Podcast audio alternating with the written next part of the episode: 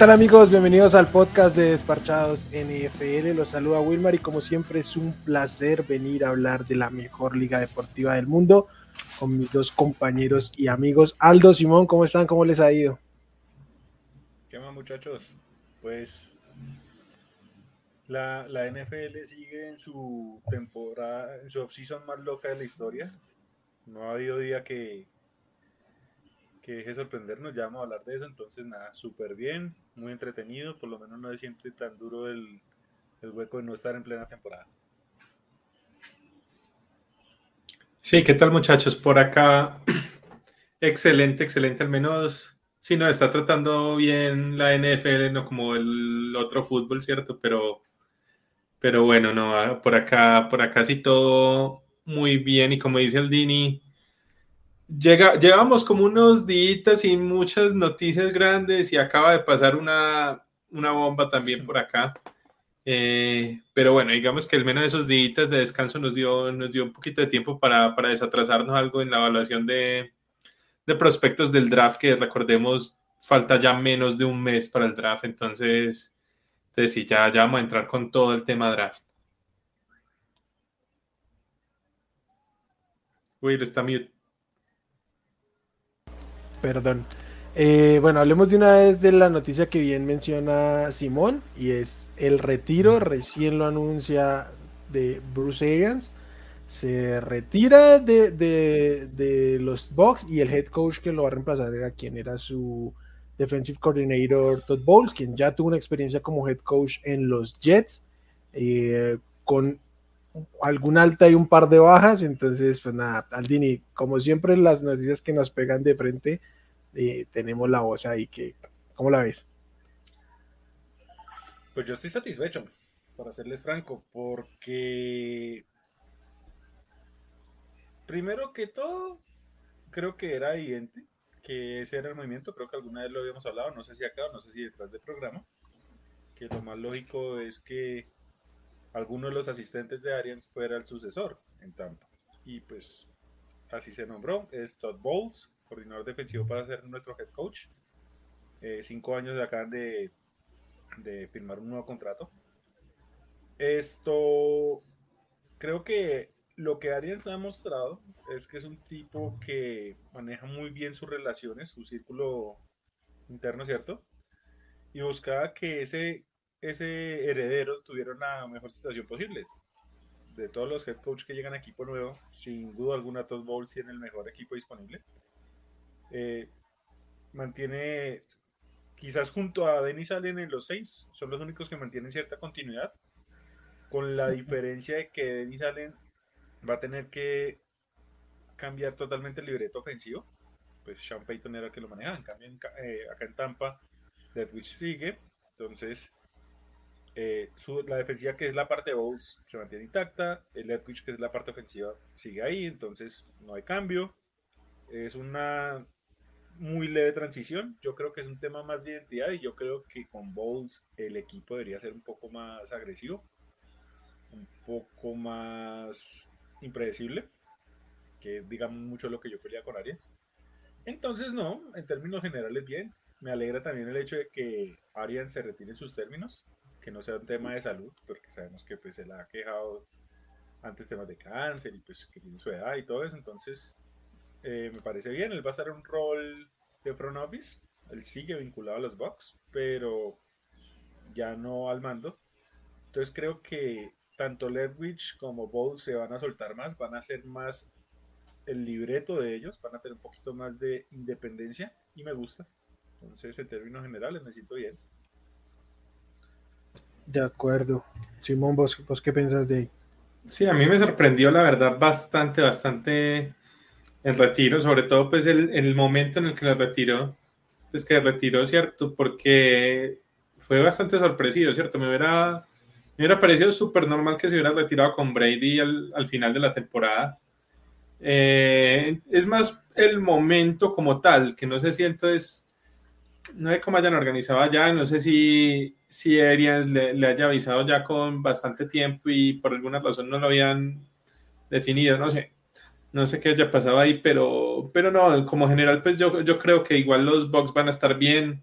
Eh, no sé si Arians, sabiendo pues que ya le dejó poquito tiempo, como les digo, ya, ya la agencia libre ya lleva adelantada, queda poco tiempo para el draft, entonces sí le va a tocar correr ahí un poquito a, a Todd Bowles. No sé si Arians todavía lo va a asesorar un poquito, digamos, en estos meses, por lo menos para terminar como de armar el equipo, o, si del, todo rompe los hilos ahí y, a Todd Bowles le toca desatrasarse pues en, muy poquito tiempo, pero, pero no, fuera de eso, pues digamos, de este mes que viene, creo que para la temporada per se van a estar tranquilos pues, los, los Bucks, creo que no va a ser un cambio tan grande, creo que puede ser un cambio para mejorar, como dice el Dean, y yo sí, a, mí Todd Bowles me, me, parece un buen entrenador y creo que, que pueden estar bien por ese lado.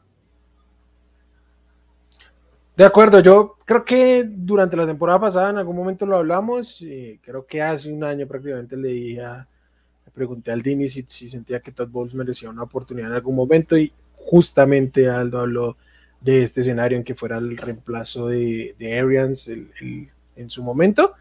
Eh, espero que le vaya muy bien porque creo que fue un poco desagradecido, ¿cómo decirlo? Fue maltratado en, en su oportunidad que tuvo como head coach porque este, puso a competir a unos Jets que eran bien flojitos y después de que salió pues fueron aún peores los Jets. Entonces, pues nada, esperemos que, que le vaya bien que Bruce Arians disfrute su retiro y a ver cómo se comportan estos box en esta pseudo continuidad que van a, tener ahí. Y la otra noticia sobre la que queremos hablar fue una que se nos quedó por fuerita del último programa porque grabamos y al día siguiente se dio la bomba, la transacción, el trade de Tyreek Hill en dirección a Miami en cambio de un pick de primera y segunda de este año Ah, pues bueno, Simón, ¿cómo viste la marcha de Terry Hill de la división? No, a mí, a, mí la verdad me encanta, me encanta que haya ido. Creo que esa ofensiva pierde muchísimo, muchísimo, muchísimo sin Tyreek.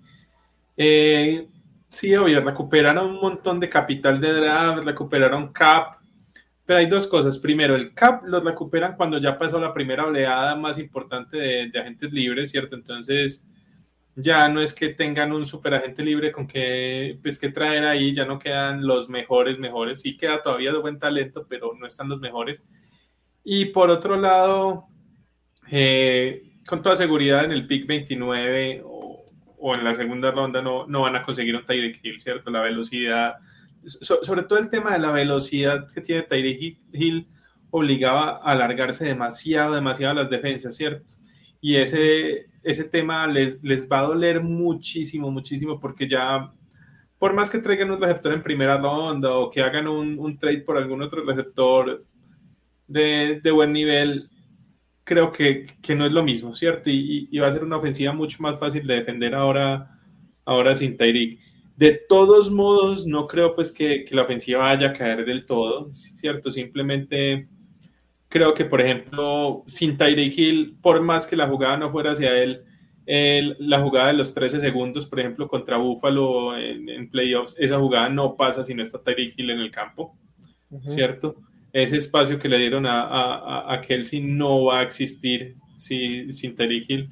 Entonces, cosas así, ¿cierto? Si sí, les va a tocar adaptarse, creo que igual van a hacer una muy buena ofensiva porque está Mahomes, está Kelsey, seguramente traerá más, más gente, pero eso de cambiar a Tyreek Hill por Marqués Valdez Scantling sí es, es, un cambio muy, muy drástico. Sí, que justamente pues firmó con los, con, con los Chiefs, para poner ahí en contexto.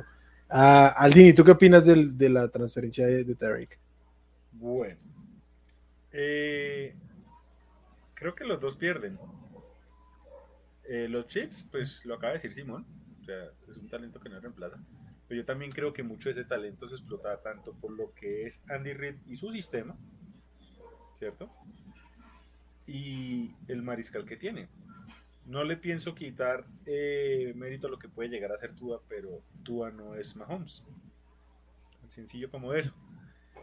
Eh, los dos van a perder. El esquema de los Chiefs, eh, si algo gozaba era esa diversidad de tener eh, el de las rutas, de tener el velocista, de tener el de las yardas pesadas, o sea, hay una buena variación. Con Tyreek fuera y pues con lo que han traído, creo yo que es un equipo demasiado evidente ya. O sea, no, no veo que sea la ofensiva tan, tan, tan variable que tenía ahorita. Entonces, nada, yo creo que los dos pierden. Eh, bueno, pues gana la plata, pero no sé si cómo vaya a ser ese, ese experimento en Miami, ¿cierto? Eh, y bueno, nada, pues igual creo que los Chips están apostando a que si ellos lograron hacer un Tyreek de la nada, pueden o vía draft o con los jugadores que han firmado, eh, sacar un nuevo Tyreek. Yo lo veo difícil, pero bueno, Andy Reid también nos ha mostrado que sabe de alguna forma sacar, sacar esto, lo mejor del talento disponible. Eh, entonces nada, y nada, pues un minuto de silencio por el que le toca poner los nombres en la camisa de los receptores de los chips, porque entre Smith Schuster y Valdez Scalding, Dios mío. Eh, sí, este, yo estoy de acuerdo con Aldo, creo que es un, trade en el que termina perdiendo todo el mundo. Este, porque igual y los, los Dolphins se llevaron un gran receptor, lo tienen que hacer el, receptor mejor pago de la liga. Los Chiefs no tenían manera de hacerlo y por eso lo dejan ir, pero no va, a ser muy difícil que en el 29-30, que son los dos picks que tienen, tengan un receptor este, que pueda suplirlo de alguna manera. Evidentemente, Michael Harman no es, que fue el que, el que consiguieron para su rol cuando le iban a suspender. Eh, un receptor de 28 años también acoplándose a un nuevo sistema y un nuevo sistema que no, solo es nuevo para él, sino que es nuevo para el equipo. Eh, entonces también se van a tardar en los Dolphins. Mm, ah, creo que creo que lo único que gana aquí es el bolsillo de Tarek. Es básicamente lo que, lo que veo. Igual, bueno, y los rivales de la, de la, de la división de los Chiefs, ¿no? Este, creo que sí, obviamente enfrentar a los Chiefs sin Tyreek Hill va a ser mucho más cómodo que, con él. Eh, y bueno, aquí ahora sí, ahora sí vuelvo, ahora sí me puedo acoplar lo que les había dicho que tienen el peor cuerpo de receptores de la división. Ahora sí valía la la semana pasada. Sí, tal cual. Era, fue, fue premonitorio. Sí, sin duda, sin duda. No, ahí el, tema que yo no hablé, digamos, de, Miami, me parece que Miami de todos modos sí gana.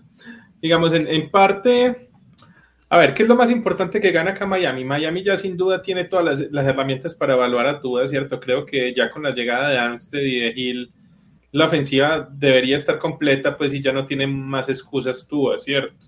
Eso igual es bueno porque les va a permitir saber si, si Tua es el futuro o no. Eh, que no tiene el brazo para, para, aprovechar a Gil, digamos, en una trayectoria larga. Eso igual tampoco es problema del todo, porque Tyreek también te da una ventaja y es que puedes recibirte un pase cortico de 5 yardas y llevártelo 40, ¿cierto? Justamente por la velocidad que tiene. Entonces yo creo que lo pueden utilizar más así que como, que como un deep threat, pues, ¿cierto? Como un, un arma, pues, para ir de, de fondo.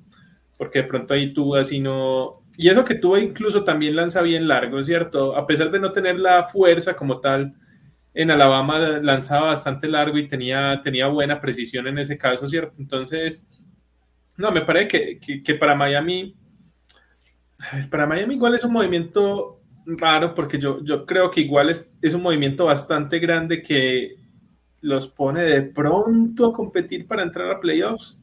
Yo por lo menos todavía los tengo fuera de playoffs, pero pero creo que están ahí, o sea, y es un movimiento casi que de un contendiente, como esta es la última ficha que me falta para, para, y para ir al Super Bowl, y creo que están lejos de eso, ¿cierto? Sí, pero también han hecho otras cosas, ¿no? El, llevar a, a, Terron Amstead, o sea, reforzar esa línea. Eh, llevaron a Cedric Wilson, que es un gran 3, creo que como tres, aunque en este momento no sé quién va a jugar en el slot. Tienen cuatro receptores de, slot entre Jalen Wall, este, que sí puede jugar un poquito más por fuera, eh, Cedric Wilson y el propio Mike Jessica, que nunca se alinea en la, en, la, línea, sino en el slot. Entonces, vamos a ver cómo se distribuyen ahí. Llevaron running backs, o sea, arroparon a, a, Tua. Creo que llegamos al punto donde coincidimos quienes defendemos y quienes le tiran cake a, a Tua en que esta sí es la última oportunidad de Tua. O sea, en este momento está todo, absolutamente todo a su alrededor dado para que él brille o no. Y aquí es donde va a tener que demostrar él si está o no para los zapatos que se le pusieron. Eh, y bueno, a, ver cómo, cómo se comporta eso. Yo creo que igual es difícil juzgarlos así como dice Simón, a mi parecer, decir, ah, o sea, se reforzaron para ser contendientes. Eh, pues sí, ellos no tienen la culpa que la, que la conferencia se haya puesto se haya puesto como se puso. Entonces ellos hacen su esfuerzo de, estar en la contienda hasta donde les permite eh, pues su roster. Eh, yo creo que tienen para estar peleando por un comodín, están igual lejos de los Bills, pero eh, que los otros hayan, se hayan puesto al ritmo de como estaban, pues tampoco es culpa de ellos. Pareció a lo que creo que alcanzamos a decir sobre los Colts en algún momento la semana pasada. Entonces creo que me gusta la agresividad, la, agresividad de los Dolphins, pero no sé si, si al mediano plazo les salga como, como ellos quieren. Pues, Igual no se les puede culpar por intentarlo. Exacto. Exacto. O sea, creo que. muy caro, pero bueno. Venga, ¿qué opinan de eso? 30 millones, eh, obviamente ya está puesta la vara por. Yo aquí no, no, no meto a, a Christian Kirk, sino pues New Hawkins y, y, ¿cómo es? Y, y, Davante son los que ponen este precio. O sea, ¿cómo se sí, esta es una discusión que, que, que, tuve bastante la semana pasada, que la gente decía, ay, pero pinches Jaguars dañaron el mercado de los, de los receptores. No, este es otro tema, ¿cierto? El, eh, Kirk dañó el mercado de los receptores intermedios, de los receptores 2. Sí. Entre los receptores top lo, lo puso fue Hopkins, ¿cierto? Entonces, eh, indirectamente también pudo haberlo hecho, pero yo creo que se está dando el movimiento de, receptores de esta forma y simplemente el muy buen agente de, Christian Kirk sacó taja de un mal equipo, de un pésimo general manager y ya, subió el precio, pero yo creo que de alguna forma sí aplica también lo de Kirk acá. Bueno, yo simplemente es que creo que, aunque no se hubiera dado lo de, lo de Christian Kirk, este Tyree Hill, ah, perdón, en algún momento le iba a apuntar era a esto justamente, a, super, a ser el, el receptor mejor pagado de la liga. Pero, pero bueno, vamos a ver cómo le sale. Mm, me, agrada por Tua. Yo he defendido mucho a Tua y me agrada que se haya, que el equipo haya trabajado para él, cosa que en otro momento no hicieron y más bien se dedicaron a, a buscarle el quiebre. Entonces, pues bueno, vamos a ver cómo se comporta el, el coreback. ¿Alguna otra noticia? No, nos metemos en tema, ¿cierto? No, pues un montón de noticias pequeñas, pues que no vale la pena mucho ahondar, por ahí. Ok, este. Venimos hoy a empezar. Ah, bueno, no, mentiras. Qué pena, si hay una noticia grandecita y es el cambio de reglas. Ah, ok, sí. Eh, aprobaron el cambio del reglamento para el, para el overtime, eh, específicamente para el overtime en, en playoffs, ¿no? En, temporada regular se va a mantener igual. el que anote touchdown acaba el partido y después de una posición de cada uno, el que anote, pues gana. Y en postemporada, básicamente es el equipo, si, aunque anote touchdown, el otro equipo va a tener la oportunidad de tener al menos una ofensiva. Y después de que cada uno tenga una ofensiva, el que anote gana, anote como quiera. También cualquier anotación defensiva acaba con el, con el juego. Básicamente así fue como quedó la regla. A mí personalmente me gusta, esto fue lo que yo dije justo cuando pasó, entonces pues quedo conforme porque concedió como yo lo esperaba y pues nada, no puedo criticar algo que ya había afirmado. Creo que Aldini no es el más fan del tema. Pues es que no sé, me parece que los motivos, o sea, me parece que es como una decisión por puro sensacionalismo, porque en este caso fueron eh, pues lo que pasó con los Bills y todo eso. Eh, a mí me gustaba mucho la variable que ofrecían los Tyrants, en donde decían de que la única que, o sea, que le dieran la opción a un equipo de si anotaba y hacía conversión de dos puntos, ahí se acaba el juego. De lo contrario, el otro tenía una chance. Y dije, me parece bien, porque si yo a cerrar el juego, cerrémoslo a lo duro, que es touchdown y conversión.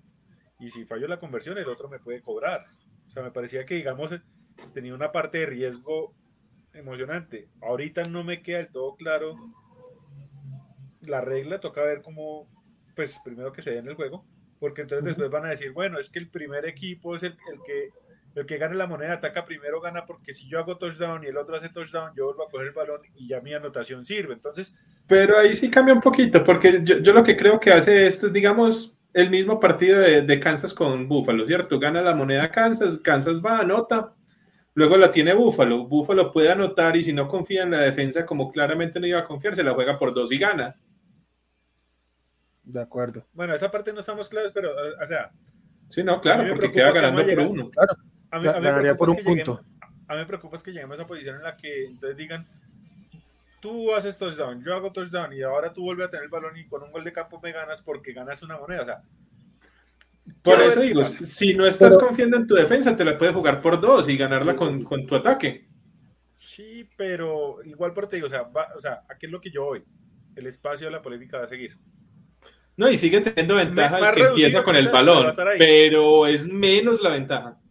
Má, más o menos, más o menos porque si lo tomamos por el lado de el que va, el que tiene la segunda posición, juega con el marcador. O sea, uh -huh. tú tienes la primera y bueno, vas y anotas, haces tu trabajo y lo que sea. Pero el otro juega con la ventaja, por así ponerlo, de me sirve el field goal o me tengo que jugar todas las cuartas, ¿sí me entiendes? O sea, básicamente el que tenga la segunda posición tiene un down más. Eh, entonces, creo que hay ventaja para un lado y otro. Eh, espero sinceramente que no pase lo que dice Aldini, pero es muy probable que pase, que la gente en algún momento se vaya a quejar con esto, si es que eso, porque pues a, a la mí que me preocupa, nos encanta que cada, quejarnos. Que cada año, cada dos años cambien la regla y no sepan hacia dónde ir. O sea, uh -huh. eh, en la última década creo que han hecho cambios de overtime como unas tres veces. Y sí. eso me da a entender de que no están del todo claros qué quieren en ese, en ese apartado. Entonces, Creo que, tam que me, me también tiene mucho que ver con que la, antes de todos estos cambios la regla era malísima, o sea, era avanzar 20 sí. yardas y meter un field goal. Entonces era tan mala que el campo de mejora era muchísimo. Y creo que en esa medida es que se ha, lo han ido haciendo gradualmente, a ver en qué momento se parece más acertado, pero sí es que empezamos muy mal, entonces es normal que se vaya dando como, como pues gradualmente, básicamente eso. De acuerdo. Eh, bueno, muchachos, vamos a tema. Vamos a hablar de prospectos del draft, como lo hicimos hace un año. El día de hoy venimos a hablar de running backs y de wide receivers. Este, traemos tres running backs de los cuales vamos a hablar y alguna mención que tengamos en especial, este, pues ya más a detalle, eh, pues más sleep, pero o como lo quieran ver o alguien más que quiera agregar. El primero del que vamos a hablar es el running back de Iowa State, Brees Hall. Eh, mide 5'11, pesa 2'17 libras, es eh, junior, tiene poco más de, de uh, 20 años, 6, 7 meses. Este, uh, bueno, Simón, ¿cómo ves? ¿Qué opinas? ¿Qué tienes por decirnos de, de Brees Hall? No, a mí Brice Hall, al menos en lo particular, para mí es, es mi corredor uno de la, de la, clase. Una clase de corredores, que incluso estamos hablando de tres, porque me parece que es una clase de corredores medio floja, ¿cierto? No, no tiene, no tiene demasiados corredores así tan, tan, tan buenos. Me parece que hay dos bastante buenos y de ahí en adelante, eh, más o menos, pues ahí hay, hay que cumplir roles particulares. Hall me parece que es un, un corredor bastante completo, ¿cierto? Eh, es un corredor de estos típicos, es, es, muy fuerte, es de, parece que es un típico de estos de one cut que ve en el hueco, tiene muy buena visión y, se mete por ahí. Y, ¿cierto? Eh, es un jugador que siempre, siempre cae hacia adelante, siempre te va a ganar yardas. Eh, me parece que es muy bueno, entonces, justamente para, para situaciones de corto yardaje porque siempre, siempre cae hacia adelante, ¿cierto? A pesar de no ser el mejor rompiendo tacleadas, siempre, siempre gana una, dos, tres yardas pues, después eh, ahí con el contacto. Eh, ¿Qué más? Eh, este es un, jugador que tranquilamente puede, puede absorber contacto, es un jugador que puede llevar la mayoría de los snaps de, de una ofensiva en la NFL. Me preocupa un tantico el tema de que, de que tienen muchos, muchos snaps encima, ¿cierto? Porque lleva tres años siendo prácticamente el bel cow, como le dicen, ¿cierto? En, allá pues en college. Y, entonces ya tiene cierto kilometraje pues en esas piernas, pero como tal es, bueno también atrapando pases, eh, sin ser el mejor, pero, pero tiene pues buena capacidad atrapando pases, entonces puede jugarte tranquilamente los tres downs. Le falta un poquito, como casi todos, es el tema de, bloqueo, ¿cierto? De, protección al pase. Pero eso es casi todos los, los novatos. Sí, y mucho tiene que ver porque en Iowa State no lo usaron mucho en, ese rol. sobre todo 2019-2020 no lo usaron casi en ese rol. Mm, ¿Qué opinas tú de, de Hall, Aldini? ¿Crees que es el uno de los running backs?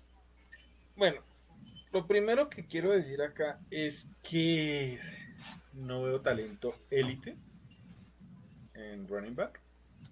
Eh, y si bien en el año pasado, cuando sí había jugadores que por prospecto podían serlo, pero no me parece justo ganar, gastarle una primera ronda a la posición. Creo que este año menos. Creo que este año mucho menos. Eh, me parece un jugador bueno, digamos, un poquito por encima de la media. Eh, digamos, yo creo que es de esos jugadores que ya está, o sea, a veces es muy difícil para un jugador de, la, de, college venir como con la carrocería ya adecuada para jugar en la NFL.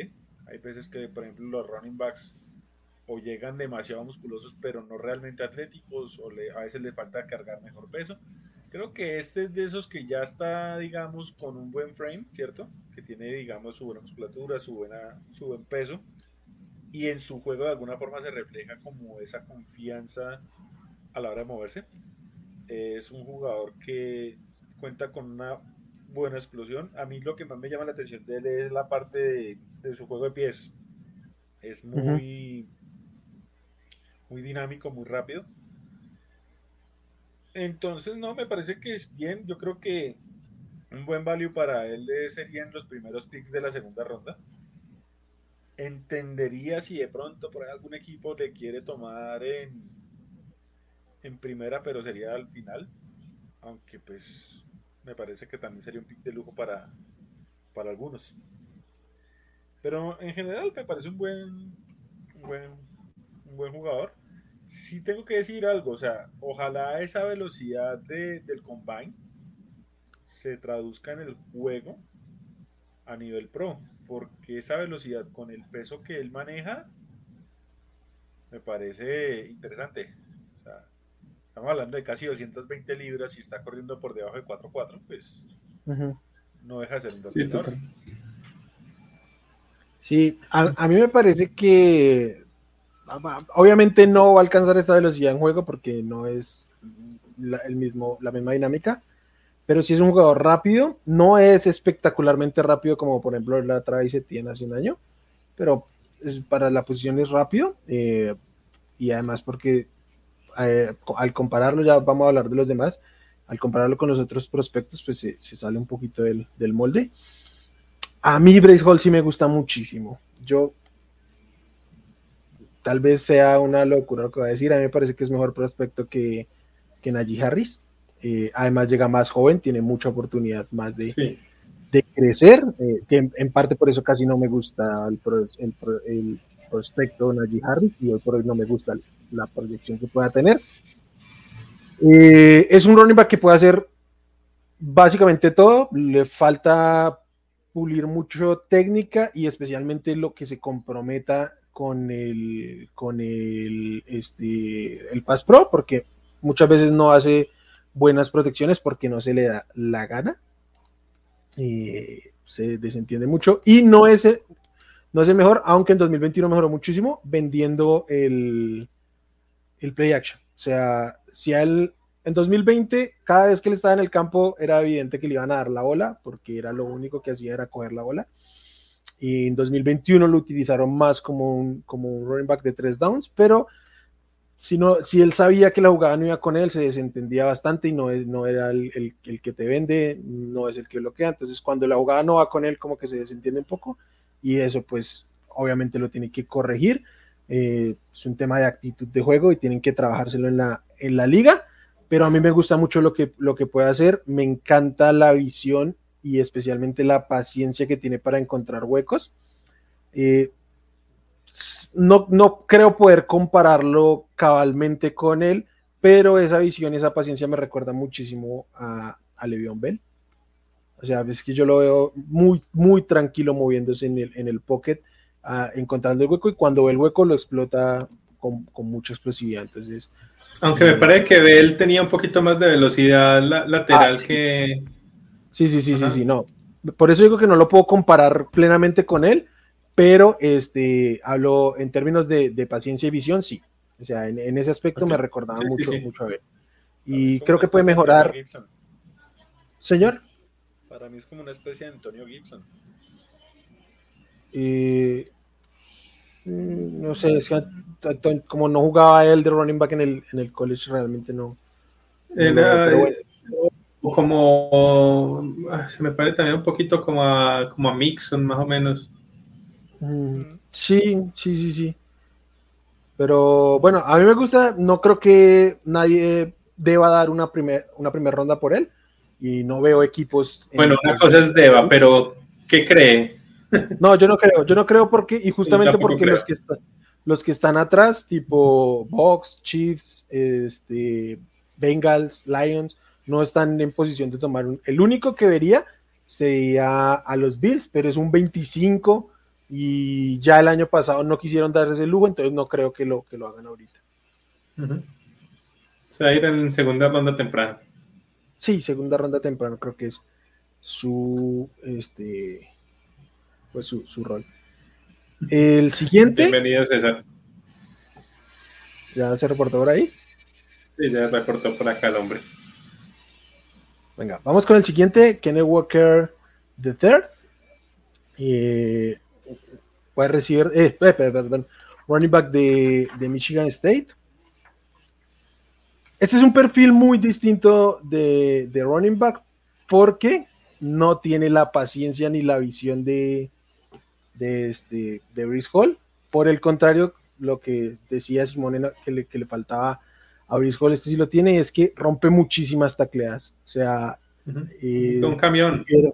Lideró, la nación en, en tacleadas rotas y no es precisamente por elusividad, sino porque es muy difícil tumbarlo.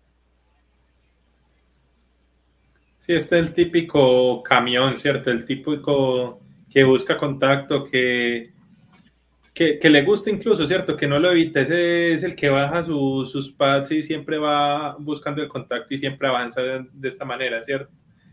También es el, famoso Belcao, ¿cierto? También tuvo muchísimos acarreos. Este sí es muy poco usado en el juego aéreo, o sea, es prácticamente solamente lo usan en cuando van a correr con él. Entonces, sí es un problema porque no es jugador de tres downs, tampoco es bueno bloqueando pase como, como la mayoría de, corredores novatos, ¿cierto? Entonces, sí, tiene ese, ese tema.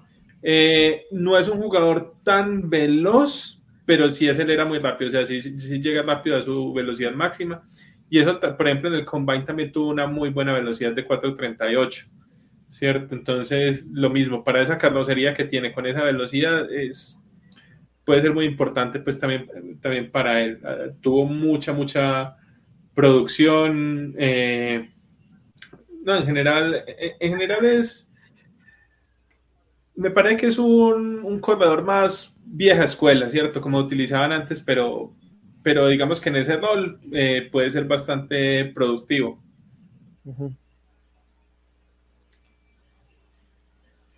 Bueno, eh, la verdad es que tengo un problema porque a como se juega hoy la NFL, uno necesita que sí o sí un running back esté en capacidad de jugar tres downs este no es que sea muy virtuoso con el tema del juego aéreo, ¿no? Entonces, no sé eso qué tanto le pueda costar. a la hora de, del draft. En lo personal, es un jugador bueno, decente, tiene pues algo de velocidad. Me parece que es un jugador muy intuitivo, muy intuitivo, ¿cierto? Eh, lo que pasa, yo creo que hace mi comentario para todos los running backs, no sé, o sea, no creo que sea un jugador que destaque más de un jugador que yo pueda encontrar en una tercera, cuarta o hasta quinta ronda. Creo que. Eh, y, sin, y sin que sea necesariamente por lo devaluada de la posición, creo que el talento este año no da para encontrar un diferencial. Entonces, no sé, no encuentro algo que me llame la atención de él. Eh, le vi muy poquitos juegos también, es cierto. Eh, creo que es sólido, pero no es un jugador que me trasnoche, la verdad.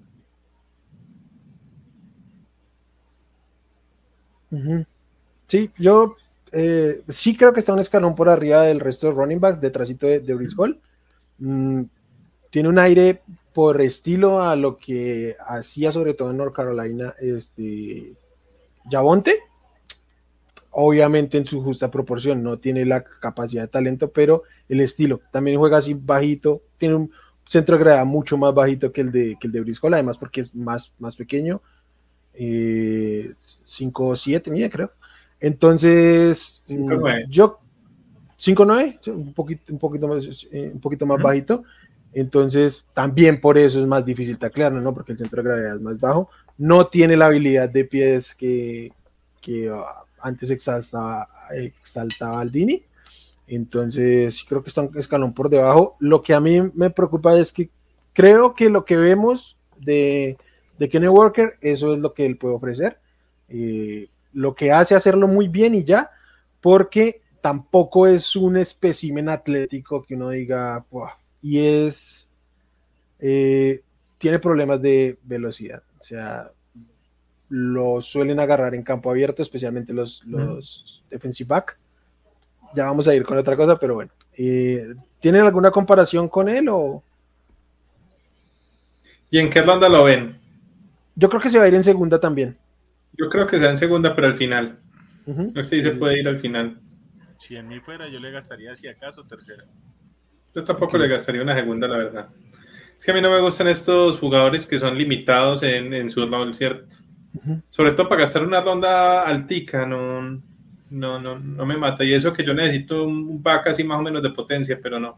No, pero eh, como para, o sea, si lo van a seleccionar en segunda ronda, es para que sea el líder y, el, y el, o sea, no sé si tres downs, pero el caballo de batalla de, del equipo, porque para ponerlo como complemento de, de pues sí te consigues uno en quinta ronda. Aunque se han tirado tres y no nada, que le pegan.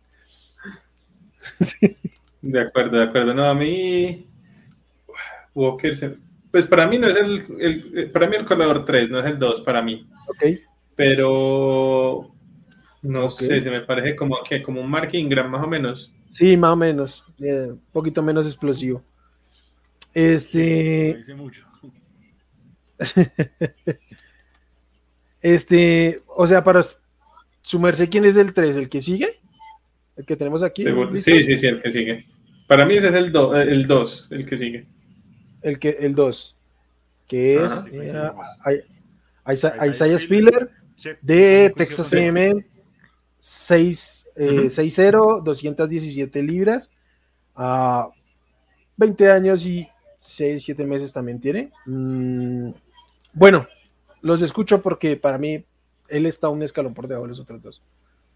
Si uno mira la producción ahorita como tal, evidentemente se va a ver rezagado con respecto a los otros dos. Lo que pasa es que, primero que todo, eh, el esquema de Jimbo Fisher eh, es muy volátil y no le hace mucho favor si el mariscal de Texas A&M eh, deja tanta incertidumbre en la ofensiva. Pero miremos que, por ejemplo, Isaiah Spiller tuvo un muy buen partido contra Alabama.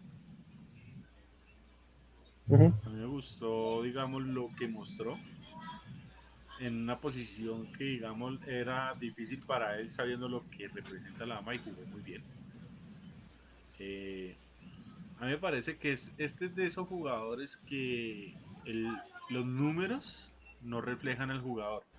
Y a decir verdad, no me siento mal sabiendo que no tiene tanto desgaste como lo pueden tener los otros. Yo creo que este llega con un poquito más de aire, ¿cierto? Eh, el plus para mí es que este sí es bueno con las manos. Este Exactamente. atrapando el balón y yo creo que de pronto por eso Simón y yo lo ponemos más alto. A mí me, me gusta la, eh, lo que él eh, agrega al juego aéreo. Entonces yo creo que este sí puede ser un running back líder, sin ser espectacular, eh, en la NFL. Sí, no, yo también creo pues que no, no es un talento que uno diga que te deslumbre, ¿cierto? Sí creo que está a un nivel por debajo de, de Hall, pero, pero me parece que igual Spiller es mucho más completo pues, que, que, Walker y por eso me gusta. Además es un, un, corredor que, que, tuvo de promedio los últimos dos años, tuvo promedio por acarreo mayor de 5.5, ¿cierto? Tuvo el año pasado 5.6 y el anterior 5.5 yardas por, por acarreo. En, una conferencia complicada, ¿cierto? Entonces, me, la verdad, eso, eso me gusta bastante. Es bueno atrapando el balón. Tiene los mismos problemas de siempre de temas de bloqueo, tampoco es tan veloz, ¿cierto? es bueno haciendo rutas, pero no es, no, no, no es demasiado rápido. Eh, pero sí, simplemente por ser más completo, a pesar de que como corredor puro sí prefiero a Walker, como, como ser un, pues por ser un jugador más completo sí me quedo yo con, con Spiller.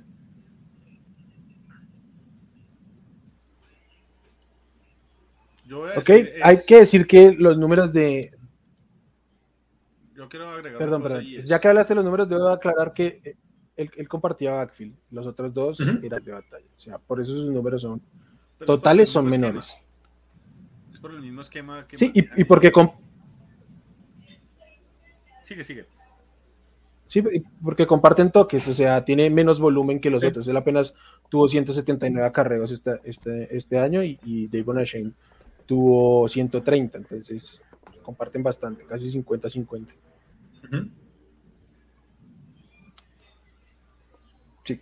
De acuerdo, pero hemos visto backs pues, eh, que, han compartido toda la carrera, pues vemos a Michael Carter eh, hace poco, pues que también compartió mucho el backfield allá y, y, estuvo pues eh, seleccionado en ronda alta. ¿O no se acuerdan? Sí, sí, sí, no, no, no, no, no. Es que... Nick Shop, a Nick Shop y a... Ay, se me fue. ¿A Sonny Michel? Sonny Michel. No, no, no, es que no es una crítica. Estoy, estoy explicando el por qué él no mete 1500 yardas como Brice Hall. Pues porque no tiene el, volumen suficiente para meter 1500 yardas, es lo que quiero decir. Yo sí quiero decir eh, una cosa y es. Dale. Si a mí me dicen tomar a Brice Hall eh, con un pick alta de segunda o tomar a Isaiah Spiller con un pick baja de segunda o un pick de tercera, yo prefiero jugarme ese pick con Spiller. Me siento mucho más cómodo, pues. Sí, yo creo que Spiller puede estar cayendo a la tercera, de pronto va al Tica. Y también me gusta más por ahí. Es que a mí gastar en primeras dos rondas, incluso hasta la tercera, por un corredor, no. No. Y ya vamos a hablar de que hay joyitas por ahí también escondidas, ¿cierto?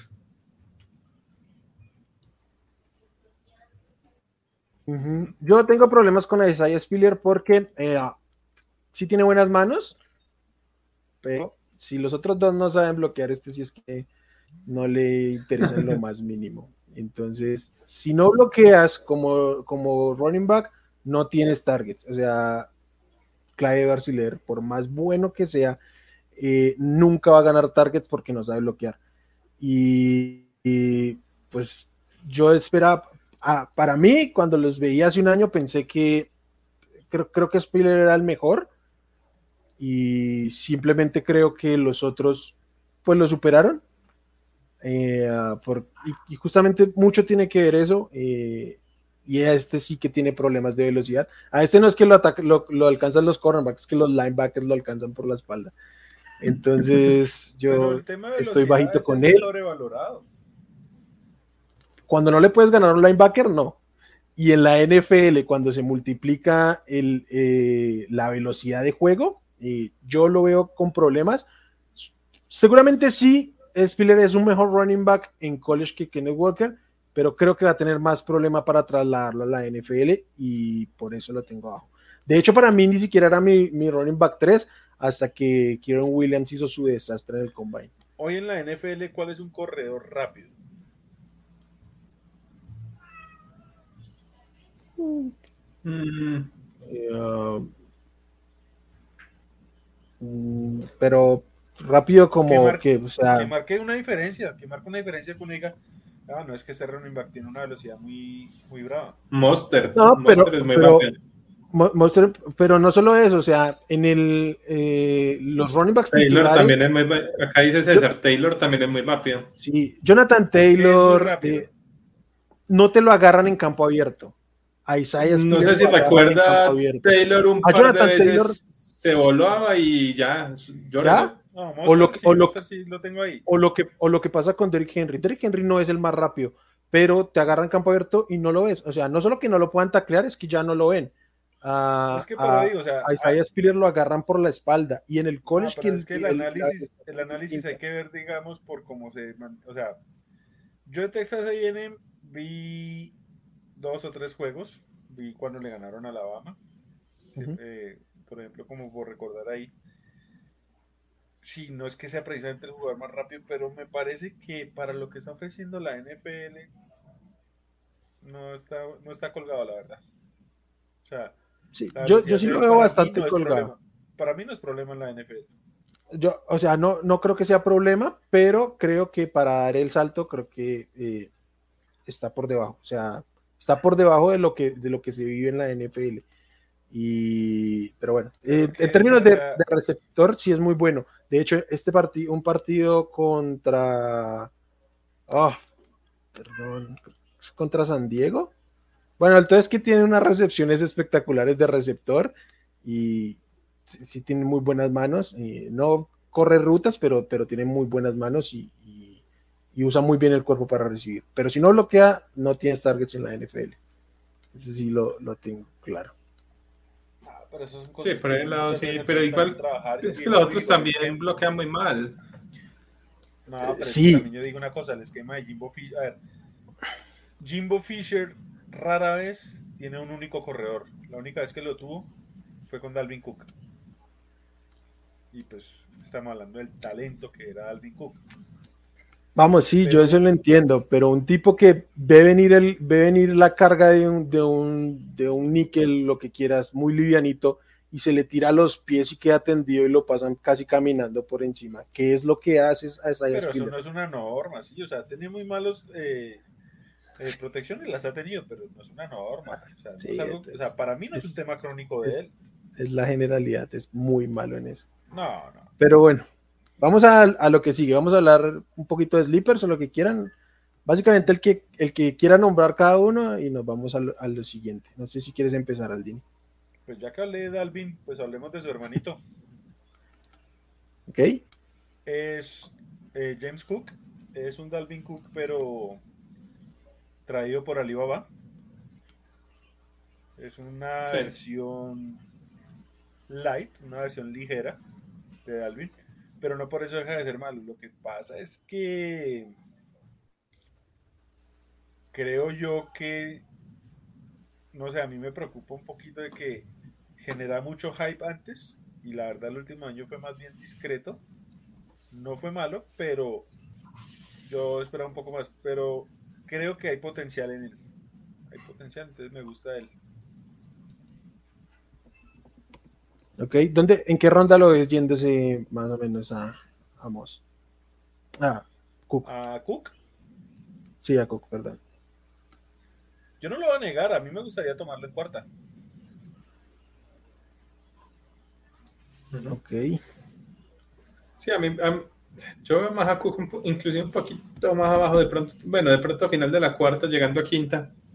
Eh, a, mi Cook me parece que, sus principales visión, eh, sus principales problemas más de visión, de digamos, en la parte atlética es bastante bueno, ¿cierto? Tiene buena velocidad, tiene buena rapidez, pero, pero como que no lo logra plasmar del todo bien en el campo, ¿cierto? Me parece que, no ve bien los huecos y, eso lo, ha afectado bastante, ¿cierto? Y le falta también un poquito de fuerza, me parece a mí.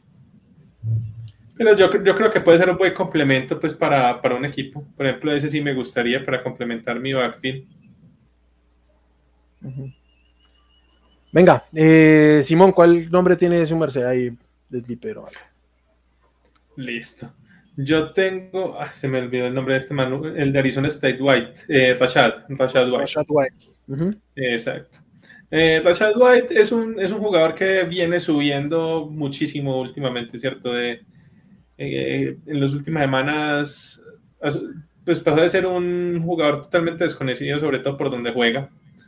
Eh, y, digamos que ha subido bastante. Yo creo que ya puede estar por los laditos de finales de tercera ronda, tal vez. ¿Cierto? Es un. Sí, tal vez. Sí, este es un jugador que para mí es el mejor de la clase en como receptor, ¿cierto? Como corredor es, normalito, pero es el mejor receptor de, de, toda la clase. Es buenísimo haciendo rutas. Tranquilamente te puede, te puede alinear en, en la parte externa, ¿cierto? En el exterior o en el slot. Y no, tiene, tiene excelentes manos. Eh, eh, en general es muy, muy buen, muy buen eh, receptor. Sí le, y, como corredor es un, es un corredor elusivo, un corredor rapidito, no tiene mucha potencia, entonces prácticamente cuando lo, lo cogen, pues el primero que lo, que lo toma lo, lo tumba, ¿cierto? Pues no, no, no es, digamos, su, su fuerte. Pero, pero es eso, es un, es un corredor eh, elusivo, no, no es un corredor pequeño, es, mide 6'2, 210, ¿cierto? 6'2 con 210 libras, eh, pero es principalmente eso, ¿cierto? Un, un receptor para tercer, eh, un, jugador, un corredor para tercer down. Para salir en ruta, porque este es otro que tampoco protege nada en pase. Venga, pero este, con el, con el perfil físico, ¿usted cree que pueda dar un pasito más adelante en la NFL? Pues ya que no es el típico pass catcher de 5-8. Yo, yo, creo que sí, yo creo que sí. me parece que puede aumentar un poquito de físico, mejorar el tema de bloqueos para poder ahí sí ponerlo siempre en tercer down. Cierto, que no siempre tenga que salir en ruta, sino que también pueda, pueda bloquear. No creo que vaya a ser un tipo de, corredor de, poder, pero pues igual está bien, ¿cierto? También eh, está bien este rol de, ser un corredor elusivo, ¿cierto? Que, busca el hueco, se mete por ahí y, si encontró el hueco se fue, ¿cierto? Porque también eh, tiene su velocidad. Entonces, sí, yo creo que, que ganando unas 10 libritas de músculo, ¿cierto? Y, y, mejorando, pues, trabajando los bloqueos, me parece que puede ser un, un muy buen corredor de tercer down. Sí, no creo que vaya a ser un, un corredor, digamos, bell cow de estos que te, te lleve pues toda la ofensiva pues en, la espalda, pero sí es un excelente complemento pues para cualquier equipo. Sí, porque a mí lo que me gusta es que no va a ser un, un cow, pero es este tipo running back que si se que, tiene un rol y si se te lesiona el que está por delante, puede asumir por unos partidos el, el rol completo y porque me acuerda muchísimo a este Darrell Henderson, el de los, Rams. se me hace parecido. Entonces, pues nada de eso. Voy a hablar del que traigo yo, que eh, era mi, mi, running back 3 y en este momento ni siquiera sé si se vaya a ir drafteado, que es Kieron Williams. Para mí, en tape, el mejor running back de la clase. Pero era un tipo chiquitico, livianitico que evidentemente no podía ser. ¿Cuál era su percepción? Que iba a volverse loco en la velocidad en el combine. Y, salió corrió 4.65. Y todavía va y corre en, el Pro Day y andaba pegándole a lo mismo. Entonces, está terrible. Yo creo que si alguien lo, toma en una séptima ronda o como undrafted free agent y sin ningún riesgo, toma la oportunidad de tener un tipo ahí que podía hacer absolutamente todo en el campo, solo que no tiene el físico para hacerlo en la NFL, eh, y le sale, eh, puede ser un, gran valor para el que pues tome ese riesgo cero y diga, venga, me voy con lo que viene el tape, no me voy a dejar convencer por las inaptitudes físicas que pueda tener a, a la hora 20. Fue terrible porque este, tanto él como Kyle Hamilton, del cual vamos a hablar más adelante en, otro programa, y renunciaron al bowl que iban a jugar con Notre Dame por ir a preparar el combine y fueron un desastre los dos en el combine.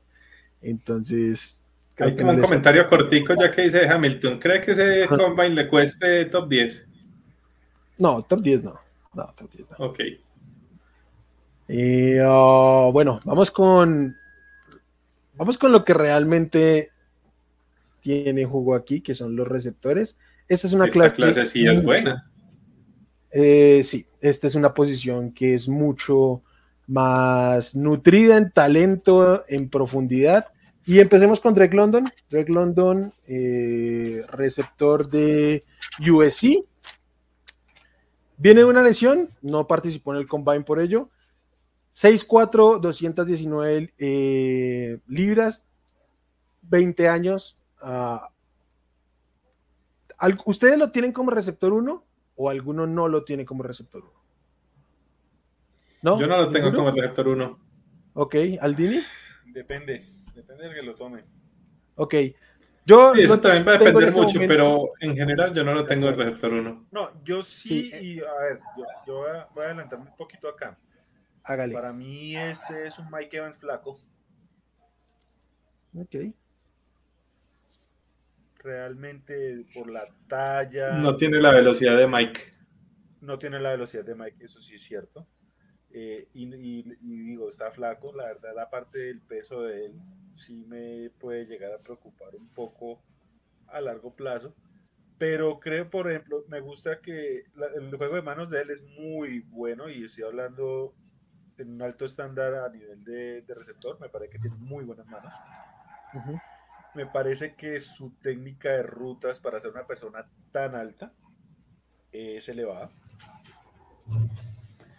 A mí lo que me preocupa es que yo necesito en una posición como esta, y más si vas a hacer tan, eh, si, si tu juego está basado en ese, en ese frame que tienes, en esa talla, es que no tengas eh, el- la masa y por ende la fuerza para un, eh, digamos, el que imponga condiciones físicas.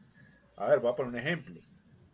Yo no veo a este tipo ganando la mayoría de los duelos contra un cornerback en man press.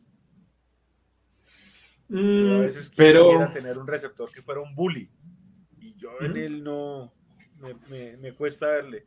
Él, digamos, la parte que a mí me preocupa y que me pone a dudar un poco para ser un receptor 1, porque ya que tu juego no es por velocidad, por lo menos tienes que dominar en lo físico. Y hoy por hoy, con el peso que tiene, no, no, no está esa parte. Entonces, será muy clave, digamos, ese acondicionamiento físico y el game plan que se haga con él progresivamente. A ver, ¿qué pasa? El, el- el- el tipo sí puede sufrir un poquito con el tema de Pressman, pero no significa que no sea físico, porque para mí es el mejor jugador en bolas 50-50 de, uf, de hace mucho tiempo, ¿cierto? Pero por mucho, por mucho, y no solamente pues de esta, de esta camada, sino de muchas camadas atrás, porque recuerdo mucho a Mike Williams cuando, cuando llegó, porque para mí este es un Mike Williams con mejores rutas, ¿cierto? Recuerdo mucho cuando llegó Mike Williams, que se fue, fue pick 7, eh, y el, eh, digamos, su mayor fuerte era el tema de la, de la 50-50, y, y creo que este es incluso mejor en, en ese tema. Él es muy, muy fuerte, tiene brazos muy fuertes, se eleva súper bien, así tenga dos, dos defensivos encima, el tipo es capaz de bajar esos, esos balones, ¿cierto? Entonces, creo que físico como tal sí es, pero más en ir a bajar el balón, ¿cierto? Eh, me parece que tiene rutas fluidas, ¿cierto? Eh, vende muy bien, muy bien sus rutas, cosa pues que, como digo, no tenía Mike Williams. Eh, es, también es muy físico bloqueando, entonces por eso digo, en la parte física también, también es muy bueno, creo que el mejor bloqueador de, de la clase, ¿cierto? Tanto, en, tanto cuando se la pasan a un compañero como cuando es bloqueo de carrera, ¿cierto? Es muy, muy bueno bloqueando también. Eh, para mí, ya digamos, los problemas, el primer problema es lo que dijimos, la, la, velocidad, no es un jugador rápido, entonces él gana las separaciones primero por su tamaño y segundo pues por, por esa capacidad y esa fuerza en las manos que tiene. Y, y el otro problema que me parece a mí tiene es que prácticamente casi el 100% de sus, de sus snaps fueron en el slot. Y yo creo que cuando pase a la NFL va a estar jugando mucho más en el exterior, entonces hay que ver cómo, cómo se acopla ahí. Pero sí me parece que, él, que tiene pues el físico para, para, seguir funcionando en la NFL. De acuerdo. Yo lo tengo como 1B, de hecho, creo que tengo dos como 1A y B. Pero bueno, eh, yo creo que lo, que dice Simón estoy de acuerdo. Eh, en general es muy bueno en el en el 50-50 y por eso, así como Aldini muchos otros lo comparan con, con, Mike Evans, aunque a mí no me parece una combinación acertada. Eh, a mí se me, parece que tiene mucho por desarrollar en el tema físico. También hay que ver cómo regresa de la lesión eh, para ver cómo se pone a, a, tono con, con, la liga. Pero ese es un receptor súper completo que puede correr el árbol de rutas desde fuera prácticamente completo. No es de los que genera separación, pero yo personalmente creo que el tema de la separación está un poco sobrevalorado. No necesitas generar mucha separación para ser un, gran receptor. Receptores como Jamar Chase, eh, AJ Brown, no lo hacen, no generan separación, sino que eh, con ventanas pequeñas compiten y creo que Drake London está para, para hacerlo. Mm, yo creo que igual y puede ganar fuerza muscular eh, este, está en, 220 prácticamente. Si se puede meter unas 230 libras, yo creo que puede estar muy bien para ser el receptor uno de algún equipo.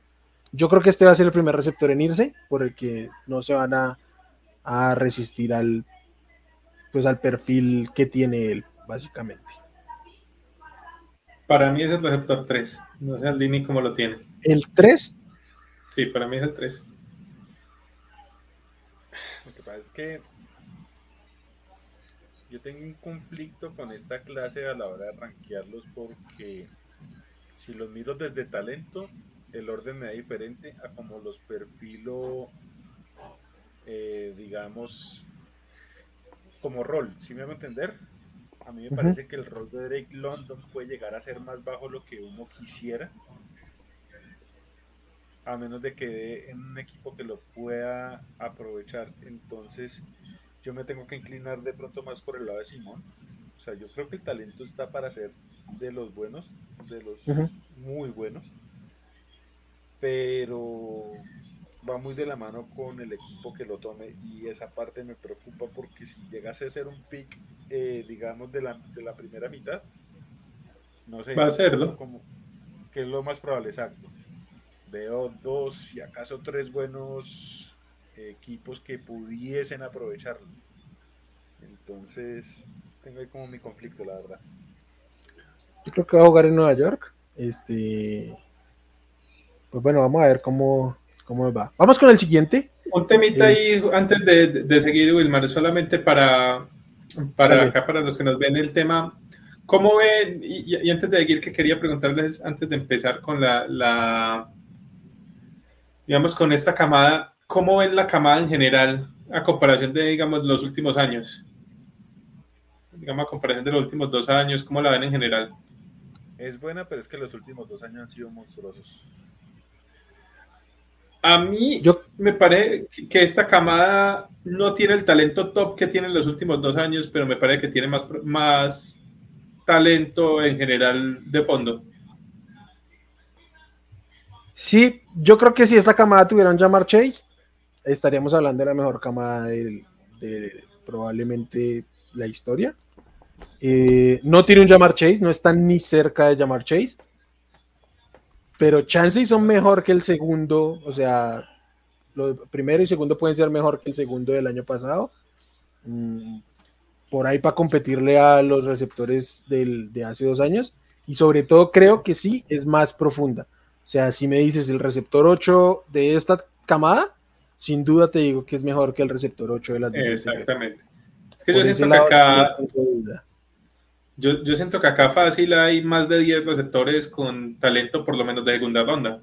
Hay 10, 12 receptores con talento de segunda y y ponle que se van a ir 10, 12 en, las dos primeras rondas. Exactamente, hay mucho, mucho, mucho talento muy bueno porque tengo que combinar que es una camada profunda en, una clase de draft que no es la mejor también, entonces competir con otras posiciones y el obviamente el valor posicional que hoy por hoy tienen los receptores le, empieza a ganar terreno. Entonces yo creo que por ahí por, por rondando una docena se van a ir en la en las dos primeras rondas. Pero bueno, vamos al siguiente. Como les decía, para mí, yo tengo un 1A, 1B, para mí este es mi 1A, se me cayó un poquito porque esperaba más de él, no porque lo haya hecho mal, sino porque esperaba más de él en el Combine. Combine. Traylon Borgs, eh, wide receiver de Arkansas, de Arkansas, es un wide receiver súper completo. No es de esos wide receivers que te compiten arriba, pero puede hacerlo, no es su especialidad. Pero es un tipo que lo puedes utilizar como receptor, lo puedes sacar desde el, bar, desde el backfield, en el slot, puedes jugar slants, eh, ruta cero con él para que te produzca after catch.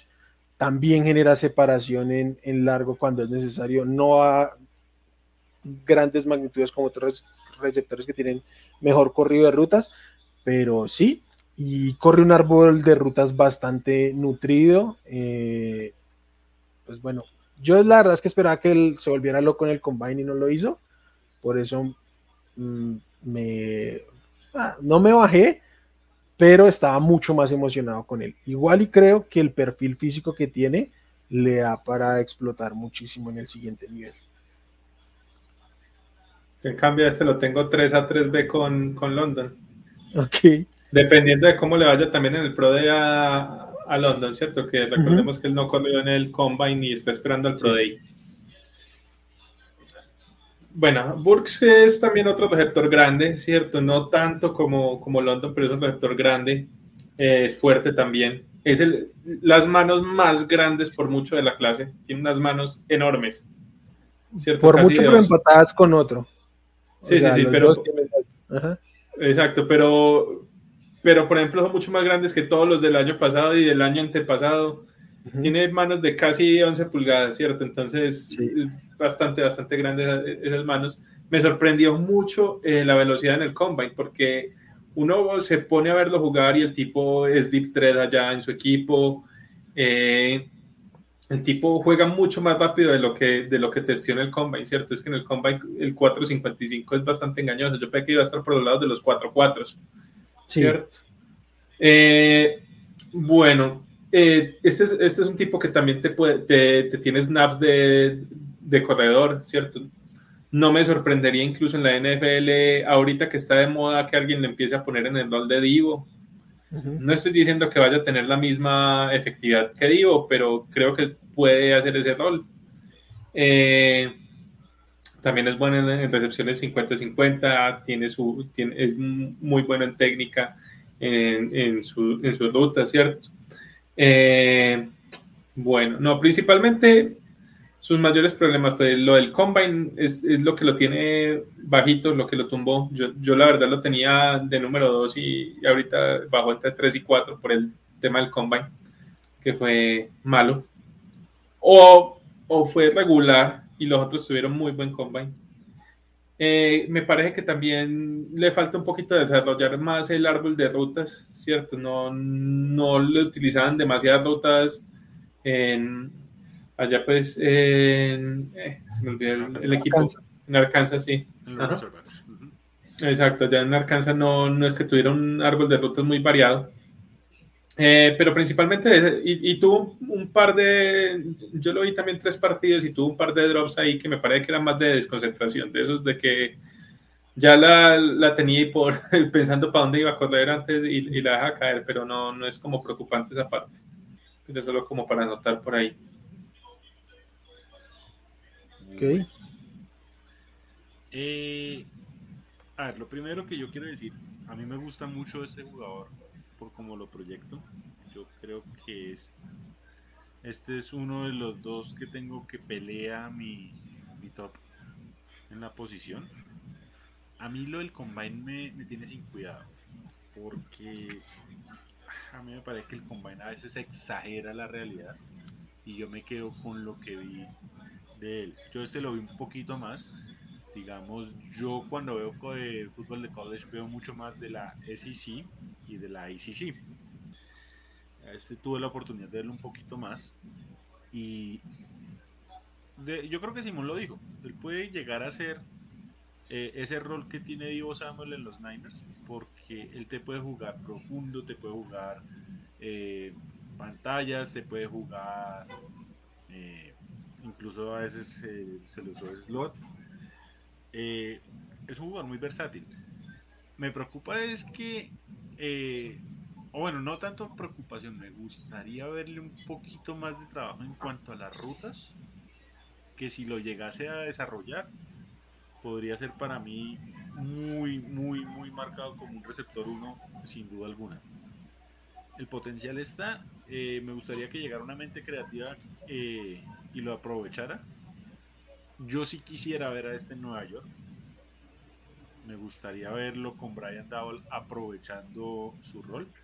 Creo que si Dowell lo llegase a tomar, podría llegar a ser un rol tipo Stephon Dix sin la velocidad, que igual sigue siendo muy bueno. Y pues para lo que tiene Nueva York, sería sería igual un hit. Entonces, a mí este sí me gusta.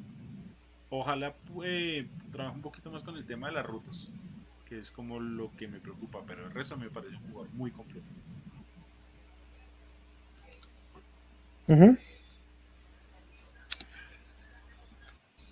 Vamos al siguiente, que es el primer receptor de Ohio State. Garrett Wilson, 6'0, 183 libras, 21 años, casi 22. Eh, este sí que tuvo un buen combine. Creo que su mayor virtud es el corrido de rutas, ¿no? Creo que es el mejor corredor de rutas de la clase. Es el que más eh, separación genera eh, con respecto a los defensive backs. Y pues también la velocidad, obviamente, también esto le permite producir bastante uh, after cash. Este sí es uno, Simón, o hasta dónde toca esperar. No, este sí es mi receptor uno. y este sí me recuerda más a uno que acaba de nombrar Aldini, este me recuerda más a Dix. A mí este es justamente mi comparación, Stefan Dix. Eh, es un tipo muy, muy rápido, ¿cierto? Corrió por debajo del 4-4, que me sorprendió. Yo, yo la verdad lo esperaba, sí, sí lo veo veloz, pero no lo esperaba de los más veloces de la clase. Eh, es un excelso corredor de rutas, ¿cierto? Me parece que, al menos en mi opinión, es el mejor corredor de rutas de, de, esta, de la clase también. Y juntando esa velocidad y, esa, y esas rutas para mí es, es tremendo, ¿cierto? Eh, no es el, receptor más grande, este sí es más bien pequeño, no, no, me parece que sí le, le, puede costar un poquito en el tema de fuerza. Yo creo que tiene que empacar un poquito más, más de músculo, pero fuera de eso, a mí por lo menos en tema técnica y tema velocidad, me, me encanta y creo que con eso puedes armar un excelente receptor 1. También es, muy bueno encontrando la zona, pues, los, espacios en zona, eh, no, no, tiene prácticamente nada de drops. Eh, no, puede, hacer también deep thread, ¿cierto? Puede ir vertical sin ningún problema. En general, me pareció un jugador bastante completo y por eso es mi receptor 1. Eh, coincido con Simón, yo también lo tengo alto, lo, tengo ahí en mi, en mi tope. Eh, yo solo tengo como una pequeña preocupación y es como que fue una explosión de esta temporada. No fue tan constante así, o sea, me, preocupa que tenga ese efecto Sammy Watkins. No sé si todos lo recuerdan, pero él, él hacía tandem con DeAndre Hopkins en Clemson y fue un momento, una explosión que tuvo en su momento Sammy eh, Watkins, la que hizo que se fuera tan alto en el draft y de Andre Hopkins no tan alto. Y hoy por hoy miremos quién es quién en la NFL. No, no espero igual que pase esto, pero es como mi preocupación. Porque. Pero Wilson lleva dos años bastante buenos, no, no, solamente el, año pasado. No, fue, no, el primero no fue tan bueno. Este ya explotó muy bien. Sí, sí, pero, pero, era el receptor 2, pues. Si estaban por encima incluso de Jameson, de, de Jameson, pues, de Williams. Sí, sí, sí, de pronto ahí sí, pero o sea, a ver, eh, yo, yo, si yo voy a hablar de un talento élite, y yo creo que él está en ese, en ese rol, de esos que pueden ser fijos de primera ronda, uno espera un poquito más de, de, de, de esa constancia. A ver, si vas a ser élite, élite, muéstrame el gran año que tuvo Justin Jefferson en su momento. O si no, muéstrame lo que han sido esos receptores que han venido a Alabama, ¿cierto? A mí el primer año él no me parece malo, pero no es algo para sacar pecho. Entonces es lo único que a mí me preocupa de, él. Habiendo dicho esto, yo también coincido. A mí, ¿sabe quién me recuerda a este? A la versión de Nueva York de Odell. Me recuerda a lo del Beckham de los Giants. Me recuerda a ese jugador como con esa chispa, como que logra esa, esa separación, muy buenas rutas. Eh, a mí me gusta más por ese lado y digamos, eso es lo que más me llama la atención de él, que tiene un perfil muy definido, bastante explotable. Creo que este es de esos jugadores que si estoy en la primera mitad, le puedo ver fácilmente 10 spots que lo van a saber o bueno, que deberían de saberlo aprovechar. Entonces, eso es lo que más me gusta de él. Bueno, solo para agregar ahí, me parece que para mí, desde los receptores top de esta clase, me parece que el que tiene el, piso más alto, ¿cierto? Veo muy difícil que, este jugador se vaya de post completo, no, no, no creo. De acuerdo. Bueno, eh, yo es que lo veo muy flaquito. Eh, creo que para jugar justamente ese rol que ustedes hablan de Stephon Dix, sí tiene drills similares, pero eh, pues pesa 11 libras menos que 11, 12 libras menos que Stephon. Sí, no, yo creo que le toca subir 10 libras por lo menos. Pero creo que puede tranquilamente subirlas. A mí me, El juego él no depende tanto de, esas libras. Igual de Bonta, por ejemplo, de Bonta ha sobrevivido pesando mucho menos. Eh, sí. Pues mucho menos, no, pero sí menos. No, sí, mucho menos. Bastante menos, pero, pero bueno, ya ahorita justamente iba a hablar de Bonta más adelante, pero bueno. Este, no, igual, igual y no, no estoy diciendo que esté mal que, que tenga esas, que, le falten esas 10 libras o que no puedo ganar su peso. No, él puede ganar en ese peso. O sea, digo, ¿por, ¿por, qué hablo? Porque creo que por eso está para mí un escalón abajo de los otros dos. Y simplemente es eso. Pero este tipo es el que más separación genera. Creo que para esquemas, o sobre todo para corebacks que necesiten encontrar receptores que les den ventanas más grandes, eh, podría ser este el primero en el board. De hecho, previo al trade que ya hicieron, yo pensaba mucho que si estaba Baker Mayfield, los, los Browns, si tenían al primer receptor disponible, debería ser él, porque era el que más oportunidades, ventanas más grandes le ofrecía. Y así, corebacks que tengan, que necesiten, que ya esté probado, que no pueden eh, estar poniendo el balón en ventanas pequeñas, pues creo que le deberían dar prioridad a Gary Wilson y a mí me gusta. Yo sinceramente creo que entre estos tres, el que nombre wide receiver uno a cualquiera tiene motivos para hacerlo y ya está. Yo me quedo porque con el perfil de, de beta, lo voy a decir así, de, de Garrett Wilson, prefiero a los otros dos y, ya. Pero eh, me gusta, creo que si bien su temporada, supongo que cuando Aldini dice su primera temporada se refiere a 2020, si bien su 2020 no fue espectacular, me parece decente bien, decente alto, eh, y esta, teniendo suficiente competencia, superó las mil yardas, le tuvo me parece que fue bastante productivo. Eh, no era el mejor receptor de, la, de su equipo, pero sí es el mejor receptor que se va a presentar en este draft de ese equipo. Entonces a, mí me gusta Garrett Wilson y eh, supongo que se van a ir top 15 los tres que ya... Ah, sobre todo Garrett Wilson y, Drake London creo que se van a ir top 15, los veo bastante viables. de pronto cae por el combine. porque ah, chance y no, no deberían, pero hay equipos que si le dan prioridad a esto del combine, entonces lo pueden haber bajado. Y, pero nada, bueno, a mí me gusta, me gusta. Creo que eh, a mí me recuerda, ¿sabe qué? Un poquito a, Jerry Judy, aunque Jerry Judy es un poquito más alto, pero eh, o sea, esta oportunidad, o sea, corre muy bien en sus rutas. No al nivel. Tiene mejores manos. Pero tiene mejores manos que Jerry Judy, sí. Pero eh, sí, es el, mejor eh, corredor de rutas de, su generación. Vamos al siguiente, ¿no? Yo creo que el siguiente. El siguiente, y le voy a dar. A mí este me recuerda a Devonta Entonces, No, no, este es, es- voy a dejar este es hable Rocks. Simón. Este es Rocks sin problemas extralegales, pero este es Henry Rocks otra vez. Es Jameson Williams de Alabama. Hágale, Simón, porque usted sabe que se habla de este man. Bueno, no, a ver.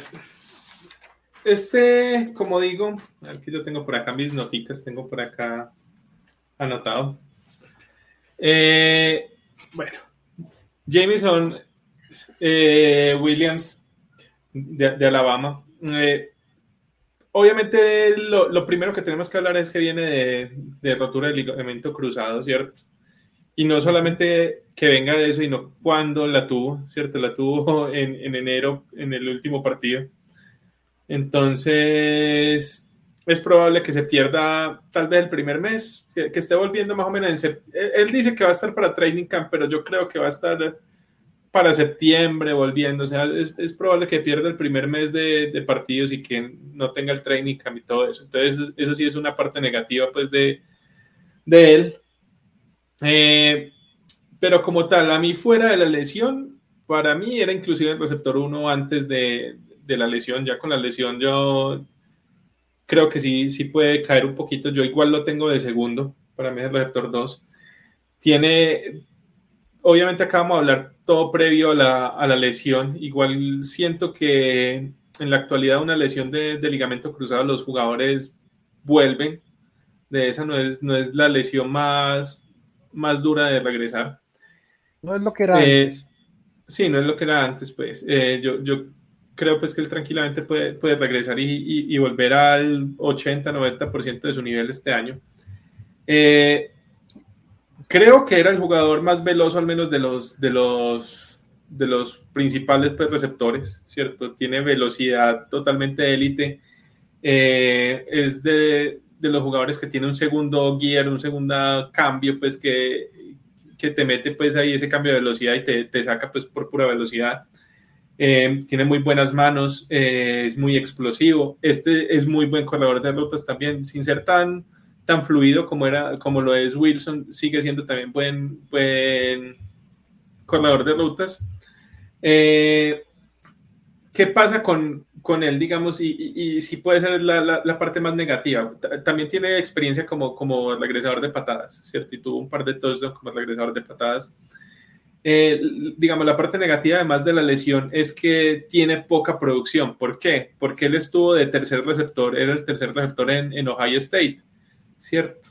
Y como no tenía ya mucha participación, se transfirió a Alabama. Y ya cuando se transfirió a Alabama, sí tuvo un super año el año pasado, ¿cierto?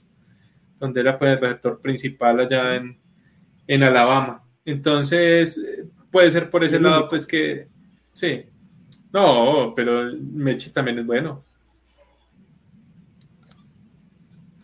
Sí, buenísimo. Pero a mí sí me gusta Mechi, pues obviamente como todos estos, pero Mechi es, bueno, pero bueno, ese es otro, otro tema, ¿cierto? Pero sí, yo veo a este como un, un Henry Rock sin, sin, los problemas pues, legales que tuvo. O, sí, es un, arma, sobre todo Deep Threat va a ser en, en, la NFL.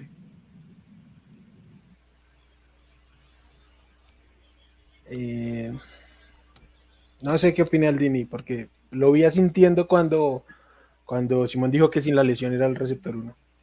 No, era. Lo que pasa es que si bien se está volviendo más fácil de lo que se volvía antes de una lesión de ligamentos para, para, el, para el juego de él es crítico. No necesariamente todos los jugadores vuelven a tope.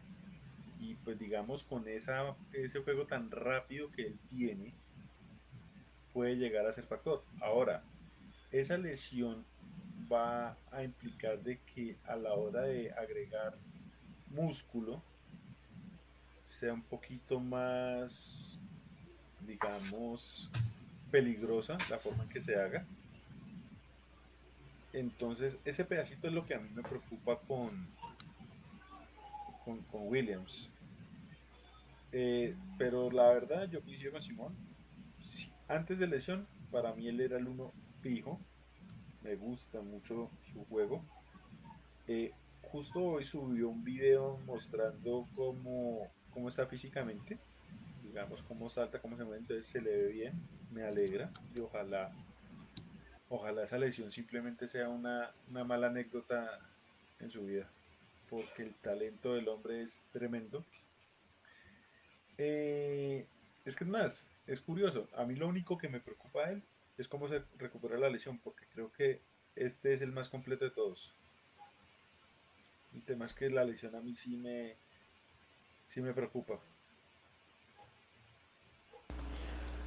Yo estoy súper fuera de este barco, o sea, mm, previo a la lesión, para mí los tres primeros eran los tres primeros. Eh, para mí desde ese momento Jameson Williams era el cuarto.